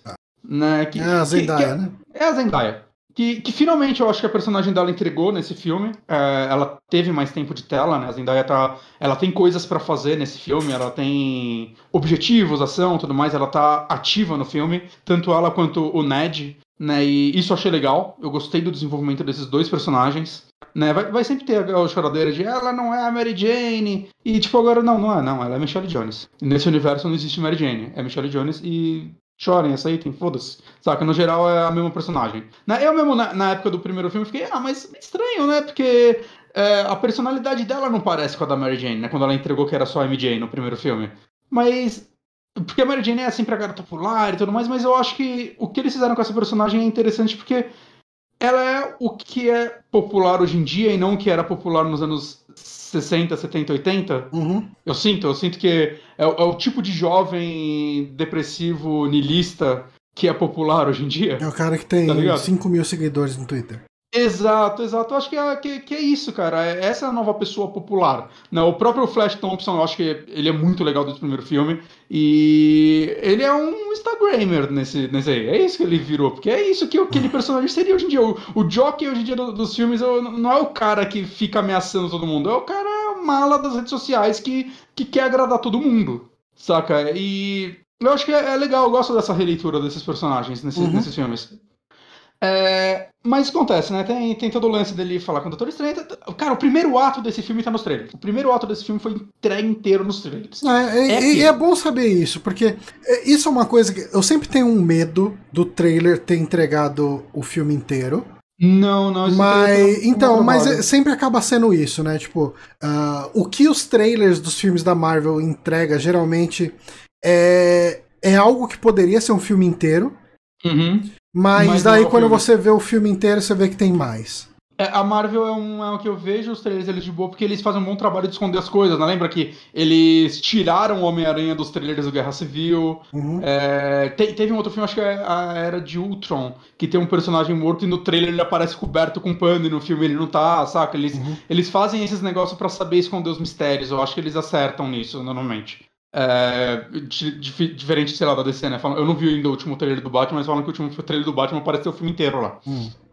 Mas a a coisa que esse trailer não deveria ter entregado era o combate do Homem-Aranha contra o Doutor Estranho, assim, que dá a merda, cara. Porque eu acho que é, no sentido ação, a cena visualmente mais bonita do filme inteiro. Hum. O lance do Doutor Estranho trazendo vários universos e vários trens, saca? É tipo aquela cena, eu acho que é a cena de ação mais visualmente, assim, absurda do filme, mais surreal, e eles mostraram boa parte dela no trailer. Essa eu acho que eles mandaram mal, né? Mesmo ela sendo no primeiro ato e tudo mais. Mas basicamente, né, dá errado esse lance e ele traz o multiverso pra cá. Hum. pra cá, né, pra, pra esse mundo. E a primeira coisa que acontece é aparecer os vilões. E um lance que ele faz é, os vilões, tipo, esses vilões estão mortos, teoricamente, né? É, os vilões vieram um pouco antes deles morrerem, né? Essa é uma desculpa que eles dão. Enquanto os heróis, né, o, o, os dois outros Homem-Aranha, eles vieram de outra, outros momentos. Hum. Né? Porque o universo. Acho que é pra mostrar, né? É mais difícil esconder que o. Que o Tobey Maguire envelheceu do que mostrar Ah, do que o Willem Dafoe, porque o Willem Dafoe já era velho, então ele só envelheceu mal, e o Tobey Maguire era jovem, agora ele é velho. Uhum. Né? Mas, mas eu acho que funciona, saca? Porque senão, senão ia ter vilão, né? Ia trazer uns corpos de morto e acabou o filme. Né? Não ia ter problema pra solucionar. Mas, cara, eu acho que é bem legal, assim, primeiro. Assim, bem legal e não tão legal. Tem, tem uns detalhes não muito legais, né? Detalhes legais. Primeiro ponto, William Defoe. Hum. É, cara, se você mandar o William Defoe interpretar um peixe, eu acho que ele vai fazer o melhor peixe do mundo. É, eu não tava esperando, primeiro, que o Duende Verde fosse ter tanto destaque. Saca? Porque, tipo, estão trazendo o William Defoe de volta. Eu pensei que ele ia gravar duas cenas e ir embora. É, saca? então, a minha impressão era que esses personagens todos, eles iam fazer meia dúzia de cena, mesmo os Homens-Aranha, sabe? Ia ser um gimmickzinho ali, uma Não, é, o e- filme é sobre isso. Ah, que legal. Primeiro, assim, isso não deveria ser surpresa no sentido William Defoe tá foda, mas assim, eu diria assim, se você não gosta desses filmes do Homem-Aranha, vale a pena ver esse filme por causa do William Defoe. Ele, ele tá. Um ele, é- ele é foda demais, né, cara? Não, mas, mas ele tá, cara, assim, faz 20 anos que ele fez esse personagem, cara, e ele voltou. Que assim, quando você bota na balança faz sentido. O Duende Verde é o grande vilão do Homem-Aranha. Aham. E se você vai trazer vários vilões do Homem-Aranha de volta pra um multiverso, ele ser o grande vilão do final faz completo sentido. E eu acho que eles tomaram uma decisão muito foda, muito certa, certeira, que é ele vem com aquela roupinha do filme do Sam Raimi, que é horrível, Uhum. e logo depois da primeira cena ele quebra o capacete. Ele quebra o capacete, muda, e agora ó, o- Duende Verde é o William Defoe de, de jaleco, e vamos mostrar a cara dele, deixa esse homem atuar, saca? E, e, cara, o personagem dele é muito legal. As crianças, brinca- que, as crianças que se virem com os pesadelos depois. Foda-se, saca? A galera, tinha, a galera tinha medo daquela primeira roupa com animatrônico no, no, no rosto que fizeram no primeiro filme, que era maravilhosa, e não quiseram levar o filme adiante com aquilo porque era muito assustador pras crianças. Esse Toma o William botaram- Defoe. Esse eles botaram o William Defoe, que é mil vezes mais assustador que aquela porra. Ô, e ele tá solto, cara. Ele tá. ele- não, eu não esperava que o William Defoe fosse se entregar nesse papel dessa forma, cara, porque ele tá em outra, outra fase, né, de filmes dele. Uhum. Desde, desde Homem-Aranha, assim, a carreira do William Dafoe mudou bastante. Tipo, ele já tinha uma puta carreira há 20 anos antes de Homem-Aranha, mas de Homem-Aranha pra cá, pô, ele acabou de fazer o Farol, saca? Ele fez uma porrada de filme fantástico aí nos últimos anos, né? E você deveria imaginar que, ah, cara, esse cara aí com 60 e pouco, 70 anos não deve estar ligando pra voltar pra um filme de super O caralho, o ca- ele, ele, ele parece que tá se divertindo horrores nesse filme. Saca? É, e ele fica inter- intercalando entre o modo Duende Verde e o modo Norman Osborn, que tem vergonha de ser o Duende Verde. Uhum. E, Cara, é, ele tá tão foda nesse filme. E o outro ator que também não deveria ser surpresa quando você vê que ele é um puta ator, mas eu acho que ninguém tava esperando, e ele é o outro que roubou cena, Hum. é o Andrew Garfield. O Andrew Garfield, Cara, eu gosto é- muito do Andrew Garfield, cara. não, ele é um ator fenomenal, mas ele é o Homem-Aranha que ninguém tava ligando, né? Porque eu gosto muito do primeiro filme dele, pra ser honesto. Tipo, eu não gosto do vilão, o vilão é Uhum. uma bosta, mas eu gosto do Homem-Aranha dele. E ele é muito fã de Homem-Aranha. O Andrew Garfield, ele é, ele é aquele, o, o garoto que realizou o sonho e tiraram o sonho dele, assim. E a impressão que dá vendo esse filme é que ele, tipo, falou, eu tenho outra chance. Cara, eu li, uma, Assim, no- é- eu li uma notícia, quer dizer, eu vi a chamada, mas eu não li a notícia, porque eu imaginei que talvez tivesse spoilers do, do filme, spoilers Hum. mais pesados, né, ah, do, do filme, mas parece que o pessoal tá querendo fazer um, um filme do Homem-Aranha contra o Sexteto Sinistro com o Andrew Garfield. Então, eu tô vendo muito fã falar depois desse filme, falando, então, tá na hora de dar um terceiro filme pro Andrew Garfield, né? Porque, cara, ele tá muito bom, Johnny. Ele tá muito bom, assim. então, eu- ele- eu li, ele pegou- cara, e era num falou, "Vocês- site grande que eu vi isso. Parece que ele chegou e falou: tá todo mundo me esnobando há 10 anos com esse personagem, vou mostrar pra vocês, cara. Porque, cara, ele tá muito bom. De verdade, assim, é. E, e eu acho que o filme também fez um ótimo trabalho em dar bons textos pra ele, no sentido, né, eles. Os três personagens, a interação deles em diálogo, pra mim, é a melhor parte do filme. Porque Ah, eles ah, sabem. só, só falando no site que eu vi, foi na Forbes. Eita!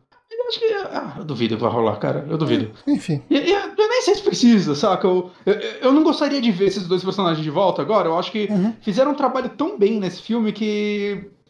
Eu sei que parece meio escroto, mas vai tirar o que torna esse filme especial? Tá. Eu acho que fizeram um negócio agora anda, anda. Segue andando a história agora do, do Tom Holland, ou seja lá o que vai acontecer depois, se eles vão querer colocar o Miles no futuro, seria muito legal, né? Ele já é citado nesse universo também. Mas o que é, o que é bizarro, né? O que eu falei, que tem coisas boas tem coisas não boas. O. Caralho, qual, qual é o nome? Eu não lembro do ator, cara. O ator que faz o Homem de Areia. Ah, não e lembro. o ator que faz o Nossa, ele tá aí também? O Homem de Areia tá. E assim, enquanto eu vi esse filme, eu pensei isso, e eu já vi notícia que realmente é isso. Ele nem gravou com eles, assim, ele parece que. Eu, eu, que assim, ele passa o filme inteiro como Homem-Aranha. Ele só tem uma cena que aparece ele como ator, que eu sinto que essa cena foi tirada de Homem-Aranha 3. Eu sinto que eles pegaram, recortaram a cena do Homem-Aranha 3 e botaram lá por dois segundos, só pra mostrar que o ator tá lá. Eu acho que ele gravou os diálogos do celular, mandou para eles e os caras animaram o personagem dele. Assim, ele claramente não tava nas cenas. Saca? E. Nossa, incomoda assim um pouco. E o lagarto também um pouco, mas. Foda-se o lagarto, sabe? Então, e eu achei meio triste porque acontece que esse Homem-Areia aí, ele. Ele teve um final bom no Homem-Aranha 3. Apesar do Homem-Aranha 3 não ser um filme bom, é, eu acho que o final dele ele tem uma redenção legal e tal, do Peter perdoando dele e tudo mais. E aqui ele volta e, tipo, caga um para tudo o que aquele final representou e o que é esse personagem. Ele só tá lá, cara. Que, sei lá, eu acho que eles, eles fizeram trazer um personagem de cada filme, né? tiveram que trazer ele porque não tinha como trazer o Venom, porque já tem o, o Venom do, do Tom Hardy. Uhum. Então, trouxeram ele, mas. E não iam trazer o James Franco, né? Porque ia ter dois Jones verdes, foda-se. E foda-se o James Franco. Mas, sei lá, cara, podiam ter ignorado ele, sei lá. Mas, cara, coisas que me surpreenderam muito positivamente, assim, principalmente quando aparecem os outros personagens. Primeiro, a cena que os dois personagens aparecem, eu tinha certeza, assim, ah, mas no meio da ação, aquela cena do viaduto que mostraram no trailer, eles vão, puta, aparecer e salvar o Peter e falar, nós é Homem-Aranha, tá junto, todo Cara, a cena que eles aparecem é quase anticlimática, assim, e eu achei maravilhoso. porque, porque, assim, tipo, é quando o Peter. Se não me engano, o Peter tá. É quando ele tá lutando com o Doutor Estranho ou é antes? Ou é depois? Não lembro direito. Mas é um momento que eles. Tipo, a Mary Jane e o Ned, eles estão meio. O Ned tá com um negocinho do Doutor. É, não, é depois, porque o Ned tá com um negócio do Doutor Estranho, de portal. E ele consegue fazer portais agora. O hum. Ned, é, você descobre que existe um pouco de magia nele. E eles estão tentando abrir um portal para achar o Peter. Eles puxam o Homem-Aranha e do nada entra o Andrew Garfield, assim. E é isso, ele entra no meio da casa do Ned com a avó dele que não fala inglês. E é esquisito, e todo mundo fica, esse não é Peter. Só que é só o Peter, sei lá o que lá. E é muito legal que, tipo, o filme inteiro tem cutucadas do tipo. De reconhecer que os filmes dele não são amados, hum. E eu acho que eles dão quase uma redenção para ele nesse sentido, que é tipo, o tempo tipo, eles estão lá, eles, ah, tá, mas vamos tentar pegar o Homem-Aranha de verdade, ele lá no fundo, uh, sabe? Tipo, todo assim. E aí quando eles pegam, chega o Tobey Maguire, assim, com uma roupa nada a ver, assim, ele parece um contador, assim, entrando no meio, ele, ah, oi, saca? Aí ele começa a brincar com a tia do cara. É muito esquisita essa cena. Mas o que eu adorei é que, assim, o primeiro encontro dos três aranhas, né? Nesse momento eles começam a pensar onde ele tá e eles usam, tipo, ah, ele é um Peter também, ele tem um lugar especial, né? Os dois falam, ah, eu gosto de ficar em tal lugar. Eles citam cenas do filme, né? Lugares dos filmes antigos que eles ficavam, né? Que eram marcantes. Né? E aí, no caso do Peter, é tipo no topo da escola, né? Desse Peter. E é muito legal que acabou de acontecer uma cena pesada, assim, no filme, que eu não vou esperar. Uhum.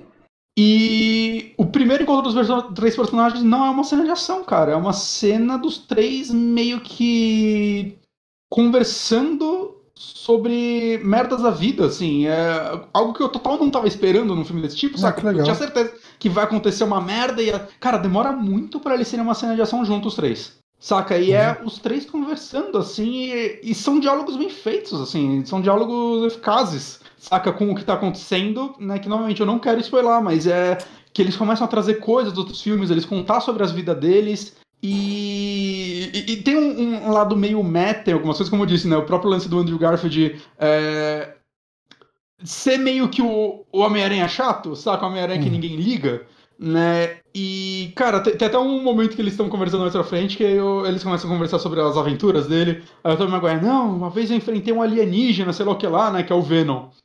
Aí o Tom Holland, não, eu enfrentei, eu, sei lá, ele fala, começa a contar do Thanos e tal no espaço. Aí o Tom Maguire, peraí, você enfrentou ele no espaço?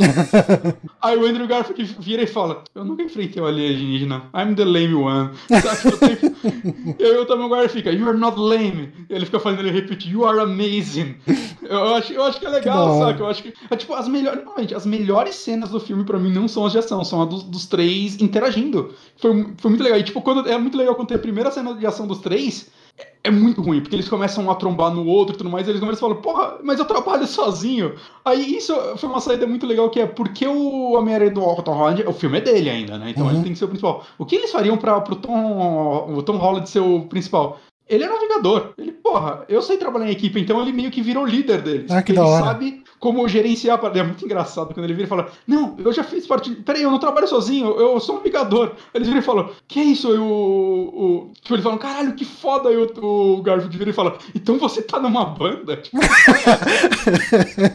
Porque não, eu acho muito legal isso. Tipo, não existe Vingadores naqueles universos, né? Isso não uhum. era citado. Por, por mais que seja engraçado que revendo o segundo Homem-Aranha o Doutor Estranho é citado naquele filme.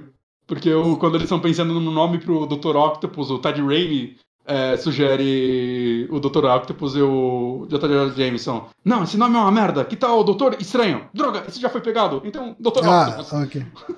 saca, ele é meio que citado, mas é a única coisa, assim. Mas, saca, tipo, tem muitas dessas. Tem uma. Tipo, o tempo todo eu fiquei esperando o momento que eles iam brigar um com o outro. Né? Porque, tipo, é, cara, não existe história de crossover de heróis onde não tem uma porradaria entre eles. Isso não acontece, inclusive, novamente, tem uma outra cena bem pesada no filme que eu tinha certeza que era isso que ia acontecer. Eu, é agora que eles vão cair na porrada porque porque tá acontecendo uma merda e só assim pra parar ele. E não é assim que eles param a merda. Saca? É, é numa cena que, pra, pra, mim, talvez seja uma das cenas mais bem dirigidas de toda a Marvel. Tipo, a cena em si, assim. Uhum. Que é basicamente um olhar. E é tipo, eu, caralho, eles vão solucionar. Cara, eu queria muito ir no cinema ver esse filme, mas assim, a gente tá num novo surto de Covid com um surto de gripe. E. Puta, não tem como, sabe? Tipo. Ah, te falar que eu preferia muito ter visto em casa. Eu, é. eu reparei que eu não, não sinto saudade. Eu, não, então, eu tava com. Eu tava muito na pegada de falar, não, cara, agora, porra, tô vacinado. Tipo, vamos lá, né? Uhum. Então, então, e daí você começa a ver, cara, tá, parece que tá ficando tudo ruim de novo. Assim, uhum. uh, o bom é que tá, como tá todo mundo vacinado, a gente não viu o número de mortes subir muito. Tipo... É que a gente também não sabe porque não, não tem mais número, né? Porque é, o site caiu pra sempre. Exato, é isso. se, se não conta, não tem morto, né? É, mas é, é complicado, cara. Eu queria. Eu, eu tava muito afim. Nesse momento, Torrent só tem os filmes gravados do cinema, né? Uhum. E é, é, tipo, tem gente falando que os torrent bom uh, deve começar a surgir no mês que vem ou no final desse mês, porque começa a ter os festivais e daí tem screener dos festivais, daí vaza um torrent ou outro. Mas... Ah, e assim, também pouco, daqui a pouco tempo já, já vai pros DVD Blu-ray da vida, né? Já tá é. há mais de mês no cinema. Uhum. Né? É, e aí quando sair em DVD também vai pro Disney Plus. É. Mas, Mas, eu acho que não, né? Porque ele é da Sony. Hum, hum. Eu tinha ouvido falar que ele ia pra um outro os serviço. Outros... Oh, os outros Homem-Aranha tem na HBO Plus. É, eu acho que é no, no HBO mesmo. Embora acho que tem até na Prime Video, sai pra porra toda esse daí. A Sony. É, eu não sei, não sei. É, eventualmente tá nas coisas. Esse, eu quero ver de novo esse filme. Eu, eu, fazia tempo que eu não vi um filme da Marvel que eu falava, hum, quero ver mais uma vez. Uhum. Saca? Porque, cara, Normalmente ele é um filme muito redondinho, eu acho que a maioria dos atores são muito bons. Eu vi uma galera falando que o Jamie Foxx tá horrível, mas eu reparei já há uns dois anos, desde Baby Drive, que eu viro e mexe, vejo alguém falar que o, que o Baby Drive, que o Jamie Foxx é um péssimo ator e eu não entendo isso, de onde isso saiu, é. de onde surgiu. Eu acho que ele é um. Eu acho ele bom. bom. É, eu assim, eu, eu acho que ele Tipo, eu acho que o personagem dele é muito merda no, no segundo filme lá. Então, sim, sim, mas nesse mas... eu acho que eles melhoraram ele, porque primeiro hum. ele não é mais azul. Hum. Né, então, saca? Não, eu acho que eu gosto do personagem dele aqui. Eu acho que. Saca, tipo, pra representar o filme do Garfield tem ele e o Lagarto, né? Mas eu, acho que ele tá um personagem legal, cara. Eu acho que a forma como ele interage, assim, ele é o cara que tá querendo tirar o melhor proveito dessa situação uhum. entre os vilões. Saca? Então, ele meio que não tá com nada, assim, ele só, tipo, tá, como, como eu vou sair ganhando nessa? É. Só que eu, eu acho que, que, é, que é legal, assim, o personagem. Quem dele. são os vilões do filme, então? É o, o Lagarto? O Lagarto, o Electro, o. O Duende Verde. Verde. O. Ah, o do, do, Melina lá, o Dr. Octopus, né? Do, do Melina, que é outro ator que tá fantástico. Uhum. E. Tem vilão surpresa? Não, não, não, não, não. Tá. É, é, eu falei cinco? Quatro. Quatro? É, então peraí. O... Ah, o Homem-Areia. O Homem-Areia, isso. Ah. Até esqueci dele. Mas, cara, é, é um filme muito legal, assim como eu disse. É um filme que me surpreendeu mais os diálogos do que eu tava esperando. William Defoe, pelo amor de Deus, da... botem esse homem em todos os filmes do mundo. É, assim, para mim ele é top tier de atores, né? O... Uhum. Tá lá com, com De Niro, Anthony Hopkins, Mary Streep, sei lá, essa galera que você bota botar em qualquer papel que não importa se o filme é bom ou ruim, eles vão estar tá entregando tudo deles e vai ser incrível. Faz muito isso, né? O De Niro, ele é o melhor ator do mundo quando ele quer. Às vezes ele tá meio Às vezes ele não quer. Às vezes ele não tá muito afim, não. Mas beleza. Não, mas saca, tipo, cara, eu gostei muito do, do que eles fizeram com. Como eles a aparição desses personagens está acima do fanservice. Existe uma história para ser contada dentro desse universo. Isso é bom. É, eu, eu, ainda acho engraçado como, tipo, todo mundo queria ver o Tom Maguire e o Andrew Garfield roubou a cena muito mais que ele. É, o Tom Maguire tá legal, mas é que ele já não é o melhor ator do mundo. Ele, ele claramente não liga tanto pro Homem-Aranha, mas eu acho que ele tá, ele tá. Ele tá melhor do que eu tava esperando nesse filme. Hum. Saca? É, é, é, que ele parece ser um ator meio babaca, né? Isso me, me, me desanima um pouco. Eu nem, mas eu... nem sei, eu não. Nem acompanha. É, ele é, ele é meio babaca com os fãs e tal. É, ele quase foi substituído no segundo filme e no terceiro também, porque ele não queria fazer as cenas, falou que hum. doía as costas dele. E aí, tipo, ele esperava que a galera fosse, tipo, brigar por ele, aí, tipo, já estavam fechando o contrato com o Jake Gyllenhaal. E aí ele falou, não, não, não, não, não galera, me bota aí de volta. Aí eles cancelaram o contrato com o Gyllenhaal, mas quase substituíram ele em dois filmes. Mas eu gosto que. Uma coisa que eu esperava, assim, mais é que, assim, eles citam coisas das aventuras deles, mas são tudo dentro dos filmes, né? Tem um momento que ele fala. Ah, que eles falam sobre a Mary Jane e tal, ele cita alguma coisa que, tipo, que a relação deles está complicada no momento, né? Você vê que aconteceu alguma coisa assim, mas uh, eu acharia que seria tão mais legal se eles tivessem citado coisas que a gente nunca viu nos filmes, como se a história deles tivesse evoluído mais nesse tempo, né? Sei lá, uhum. ele citasse, ah, não, sei lá, citasse um um combate com Craven, saca? Coisa que a gente nunca viu nos filmes. Ia ser legal se eles tivessem dado esse tipo de Expandido o universo além da câmera, né? Exato, eu acho que é, é, essa é a minha maior decepção, assim, quando eles falam sobre coisas dos outros filmes, assim, putz, eles poderiam ter expandido mais. E uma coisa que eu vi um, um cara falando uma vez no Twitter, e eu fiquei, hum, isso daí parece meio bizarro, e ele tava certo, eu não lembro quem foi, mas esse é um filme de origem. Ou hum. melhor, essa é uma trilogia de origem. Hum. É, a história do Tom Holland vai mudar completamente a partir desse filme. Hum. Né, ao ponto de, tipo, ele poderia virar filme solos agora, vamos dizer assim, sem dar spoilers, tá. mas não vai virar porque já deu mais de um bilhão de dólares, então com certeza a Disney e a Sony vão falar, hum, mais um, quem sabe. Mas, saca, é, eu vi alguém falando, esse é um filme de origem, eu não diria, eu diria que é uma trilogia de origem. Saca? Hum. É, eu, eu, sinto que nesse filme o Tom Holland finalmente virou o Homem-Aranha que a gente quer. Tá. Né? E não o, o Homem-Aranha que tem o tio Rico. Hum. Né? Porque esse sempre foi a maior crítica dos filmes dele, que, que eu concordo, né? Uhum. Que ele é muito dependente de Tony Stark, Tony mesmo Stark. Tony Stark morrer, né? Ele tem essas roupinhas Stark que a gente não vê muito do Homem-Aranha inteligente nele, né? Homem-Aranha batalhador, que tem que fazer as próprias teias. Beleza, ele faz a própria teia, mas só isso. né? Que faz a própria roupinha e tudo mais. Né? Eu, eu gosto que eles brincam com o lance da teia orgânica do, do Tom Maguire, né? Quando ele vê os caras fazendo os fluidos e fala, mas que porra é essa? Ele só teia, ele, que porra é essa? Ele joga assim a teia. Aí ele, ah, vocês não podem fazer isso, né? É, por causa da, da, orgânica, que eu sempre achei legal a teia orgânica.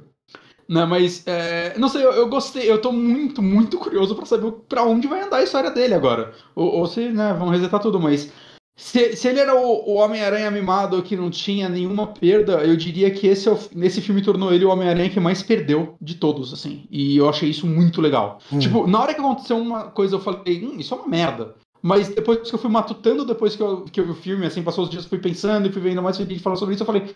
Eu comecei a pensar, putz, cara, isso é interessante. Assim, o que, o que esse personagem teve que entregar para solucionar isso daí. né? E eu acho que, sei lá, eu achei muito interessante, assim, ele abriu as portas para uma coisa muito legal, saca? E para ele finalmente ser o, o, herói que a gente queria, né? O Homem-Aranha que a gente queria. Tá. Então eu tô muito curioso para saber como isso vai andar. Tô muito curioso pro filme do Doutor Estranho, porque já. É, outra coisa que tem no é que o Tom Maguire vai aparecer no Doutor Estranho. Hum. Né? Eu acho que esses boatos vêm mais por ser do Sam Raimi, mas pelo menos o Bruce Campbell já, já tá confirmado que ele vai fazer algum personagem, isso me deixa feliz. Provavelmente vai ser uma ponta. Mas eu tô, eu tô bem empolgado pro Doutor Estranho, né? Normalmente porque eu sou fanboy do Sam Raimi e porque é, meio que vai ser a continuação dessa história, né? Vai ser o lance do multiverso, vai ser continuado. É, a, a, a, tá tudo apontando para que essa nova fase da Marvel vai ser multiverso, né? É, então, eu tô com um pouco de medo deles já solucionarem, mas tem o Loki, né? O, o, que é bizarro é que, assim, o Loki abriu porta pro multiverso e agora esse filme abriu porta pro multiverso, mas os dois não se conversam. São coisas diferentes que aconteceram que abrem porta pro multiverso. Ba basicamente abriram todas as portas. Uhum. E, e, eu acho que tá dando certo. Você assistiu né, o, o, as animações, o Arif? Não, não, mas eu vi o Nerdcast, o Arif, que eu tava com preguiça de, de assistir. Aí eu peguei todos os spoilers. É, é então, porque o, o Arif termina em multiverso, né? É, então, tá tudo encaminhando pra isso, né? Mas ao mesmo tempo. Pô, o Arif é bacaninha, assim. cara. Você devia assistir. É que agora você já pegou o spoiler de tudo. Mas eu não, não acho ele ruim, não. Eu vou assistir, então. Ele não é incrível. Agora. Ele não é incrível, mas. É. Os episódios têm quantos minutos? Eu acho que são de 20 e poucos, não é? No, ou ah. é 40, não lembro. Eu que eu tava achando que era 40, é isso que tava me dando preguiça. Eu não, não lembro, eu não lembro. Pode ser 40. Mas eu acho. Eu acho que é, eu acho que é 30 minutos, cara. Na verdade. Ah, ok. Aqui tem a série agora do Arqueiro também, que eu não tava muito afim de ver, mas aí eu vi que um personagem apareceu e agora eu quero ver. Eu gostei. Você viu o Arqueiro? Assisti, gostei. Ah, gostou? É, é, eu, eu acho que é a menos. Ela é a mais despretensiosa de, dessas séries da Marvel. E... Mas parece o rei do crime, né? E, é, isso me deixou. Toma spoiler pra quem. Ah. A gente avisou de spoiler de Homem-Aranha, toma spoiler de Gavião okay. de Arqueiro. Desculpa. Mas assim, eu tava esperando. Na verdade, eu não sei, eu tava muito tempo sem ver coisa de herói. E eu falei, uhum. ah, deixa eu ver isso aí. E assim, ela é mais despretensiosa até do que a do, do Falcão e o Soldado Invernal. Ah, mas do Falcão eu não acho que é despretensiosa. Eu acho que ela é bem. É tipo, ela, eu não acho ela tão incrível. Uhum. Mas ela é, tipo, importante pro universo, assim. Ela é, é. Ela é a que entrega. Esse é o novo Capitão América. Eles, não, é, é, então. Essa aqui é história do Gavião Arqueiro e da menina lá, da, da, da menina nova. E o foco é neles. Sim, tipo, okay, ele não tem um foco no universo, em desdobramentos daquilo. E, e, eu acho que funciona. Acho que são seis episódios. E eu me diverti é, assistindo. Me, me diverti assistindo. Okay. Quando acabar o ótimo, eu vou ver. Mas, gente. Beleza, então? Esse, beleza, esse é o Homem-Aranha. Estou completamente surpreso. Não é meu filme, novamente, não é meu filme favorito do Homem-Aranha. Vimos gente falando que é o melhor filme da Marvel. É, e essas pessoas estão certas, porque na opinião delas é o melhor filme da Marvel, então foda-se, não existe certo ou errado nisso. Uhum. Mas para mim não é assim, nem o melhor filme da Marvel, nem o melhor filme do Homem-Aranha. Mas eu diria que é. Eu diria que é um dos melhores filmes da Marvel, do universo Marvel atual. Disparado o melhor Homem-Aranha do Tom Holland, né? Eu, eu acho que eu não elogiei o Tom Holland como ator, mas eu acho ele um ator muito bom também. Eu acho que ele é um ator que ainda vai, vai brilhar muito, brilhar muito no Corinthians. Mas eu acho que nesse filme também, é, como atuação, ele entregou muito, ele tá muito mais, porque é que ele tá do lado do William Dafoe e Andrew Garfield. Né? É. Beleza que eu acho que eu botaria ele no mesmo nível do Andrew Garfield, talvez, saca? Mas é que, tipo, o William Dafoe tá, né, what? E o Andrew Garfield tá, tipo, tendo a redenção da vida dele com um personagem que foi muito injustiçado, um papel dele que foi muito injustiçado, e finalmente ele tá tendo uma, uma certa redenção, e eu fiquei muito feliz por ele, assim, ele parece que, puta, ele parece que ele tá, ele tá muito feliz com o resultado desse filme. Com a galera agora pedindo um terceiro filme dele, mano. Quando ele deve ter sonhado com isso, saca? e merecido, assim. É, eu acho que você vai gostar desse filme, Jonathan. Quando eu também acho eu... que sim. Acho que seria legal você dar seu, seu, dedicar uns 10 minutinhos pra você falar dele aqui depois, quando uhum. você assistir que eu acho que vai ser interessante. Eu vou ver. É, os cinemas ainda devem estar tá bem cheio, né? Tinha, tinha, algumas sessões que eu vi que não estavam tão cheias, a que eu fui tava. Mas eu peguei, tipo, eu peguei a cadeira do corredor para eu poder ficar, tipo, não muito perto de ninguém é, e tal. Eu, eu devo passar mais... no shopping nesse sábado pra, pra comprar o presente de Natal da minha mãe, que ainda não comprei, né? Eu tava gripado, uhum. não saí pra comprar nada e tal. É, eu, eu, vou dar uma passada no shopping. Sei lá, quem, se tiver uma sessão não 3D, quem sabe? É. Mas é isso, gente. É isso, então a gente fica por aqui, encerra aqui o podcast. Obrigado, pessoal, que nos acompanhou na live.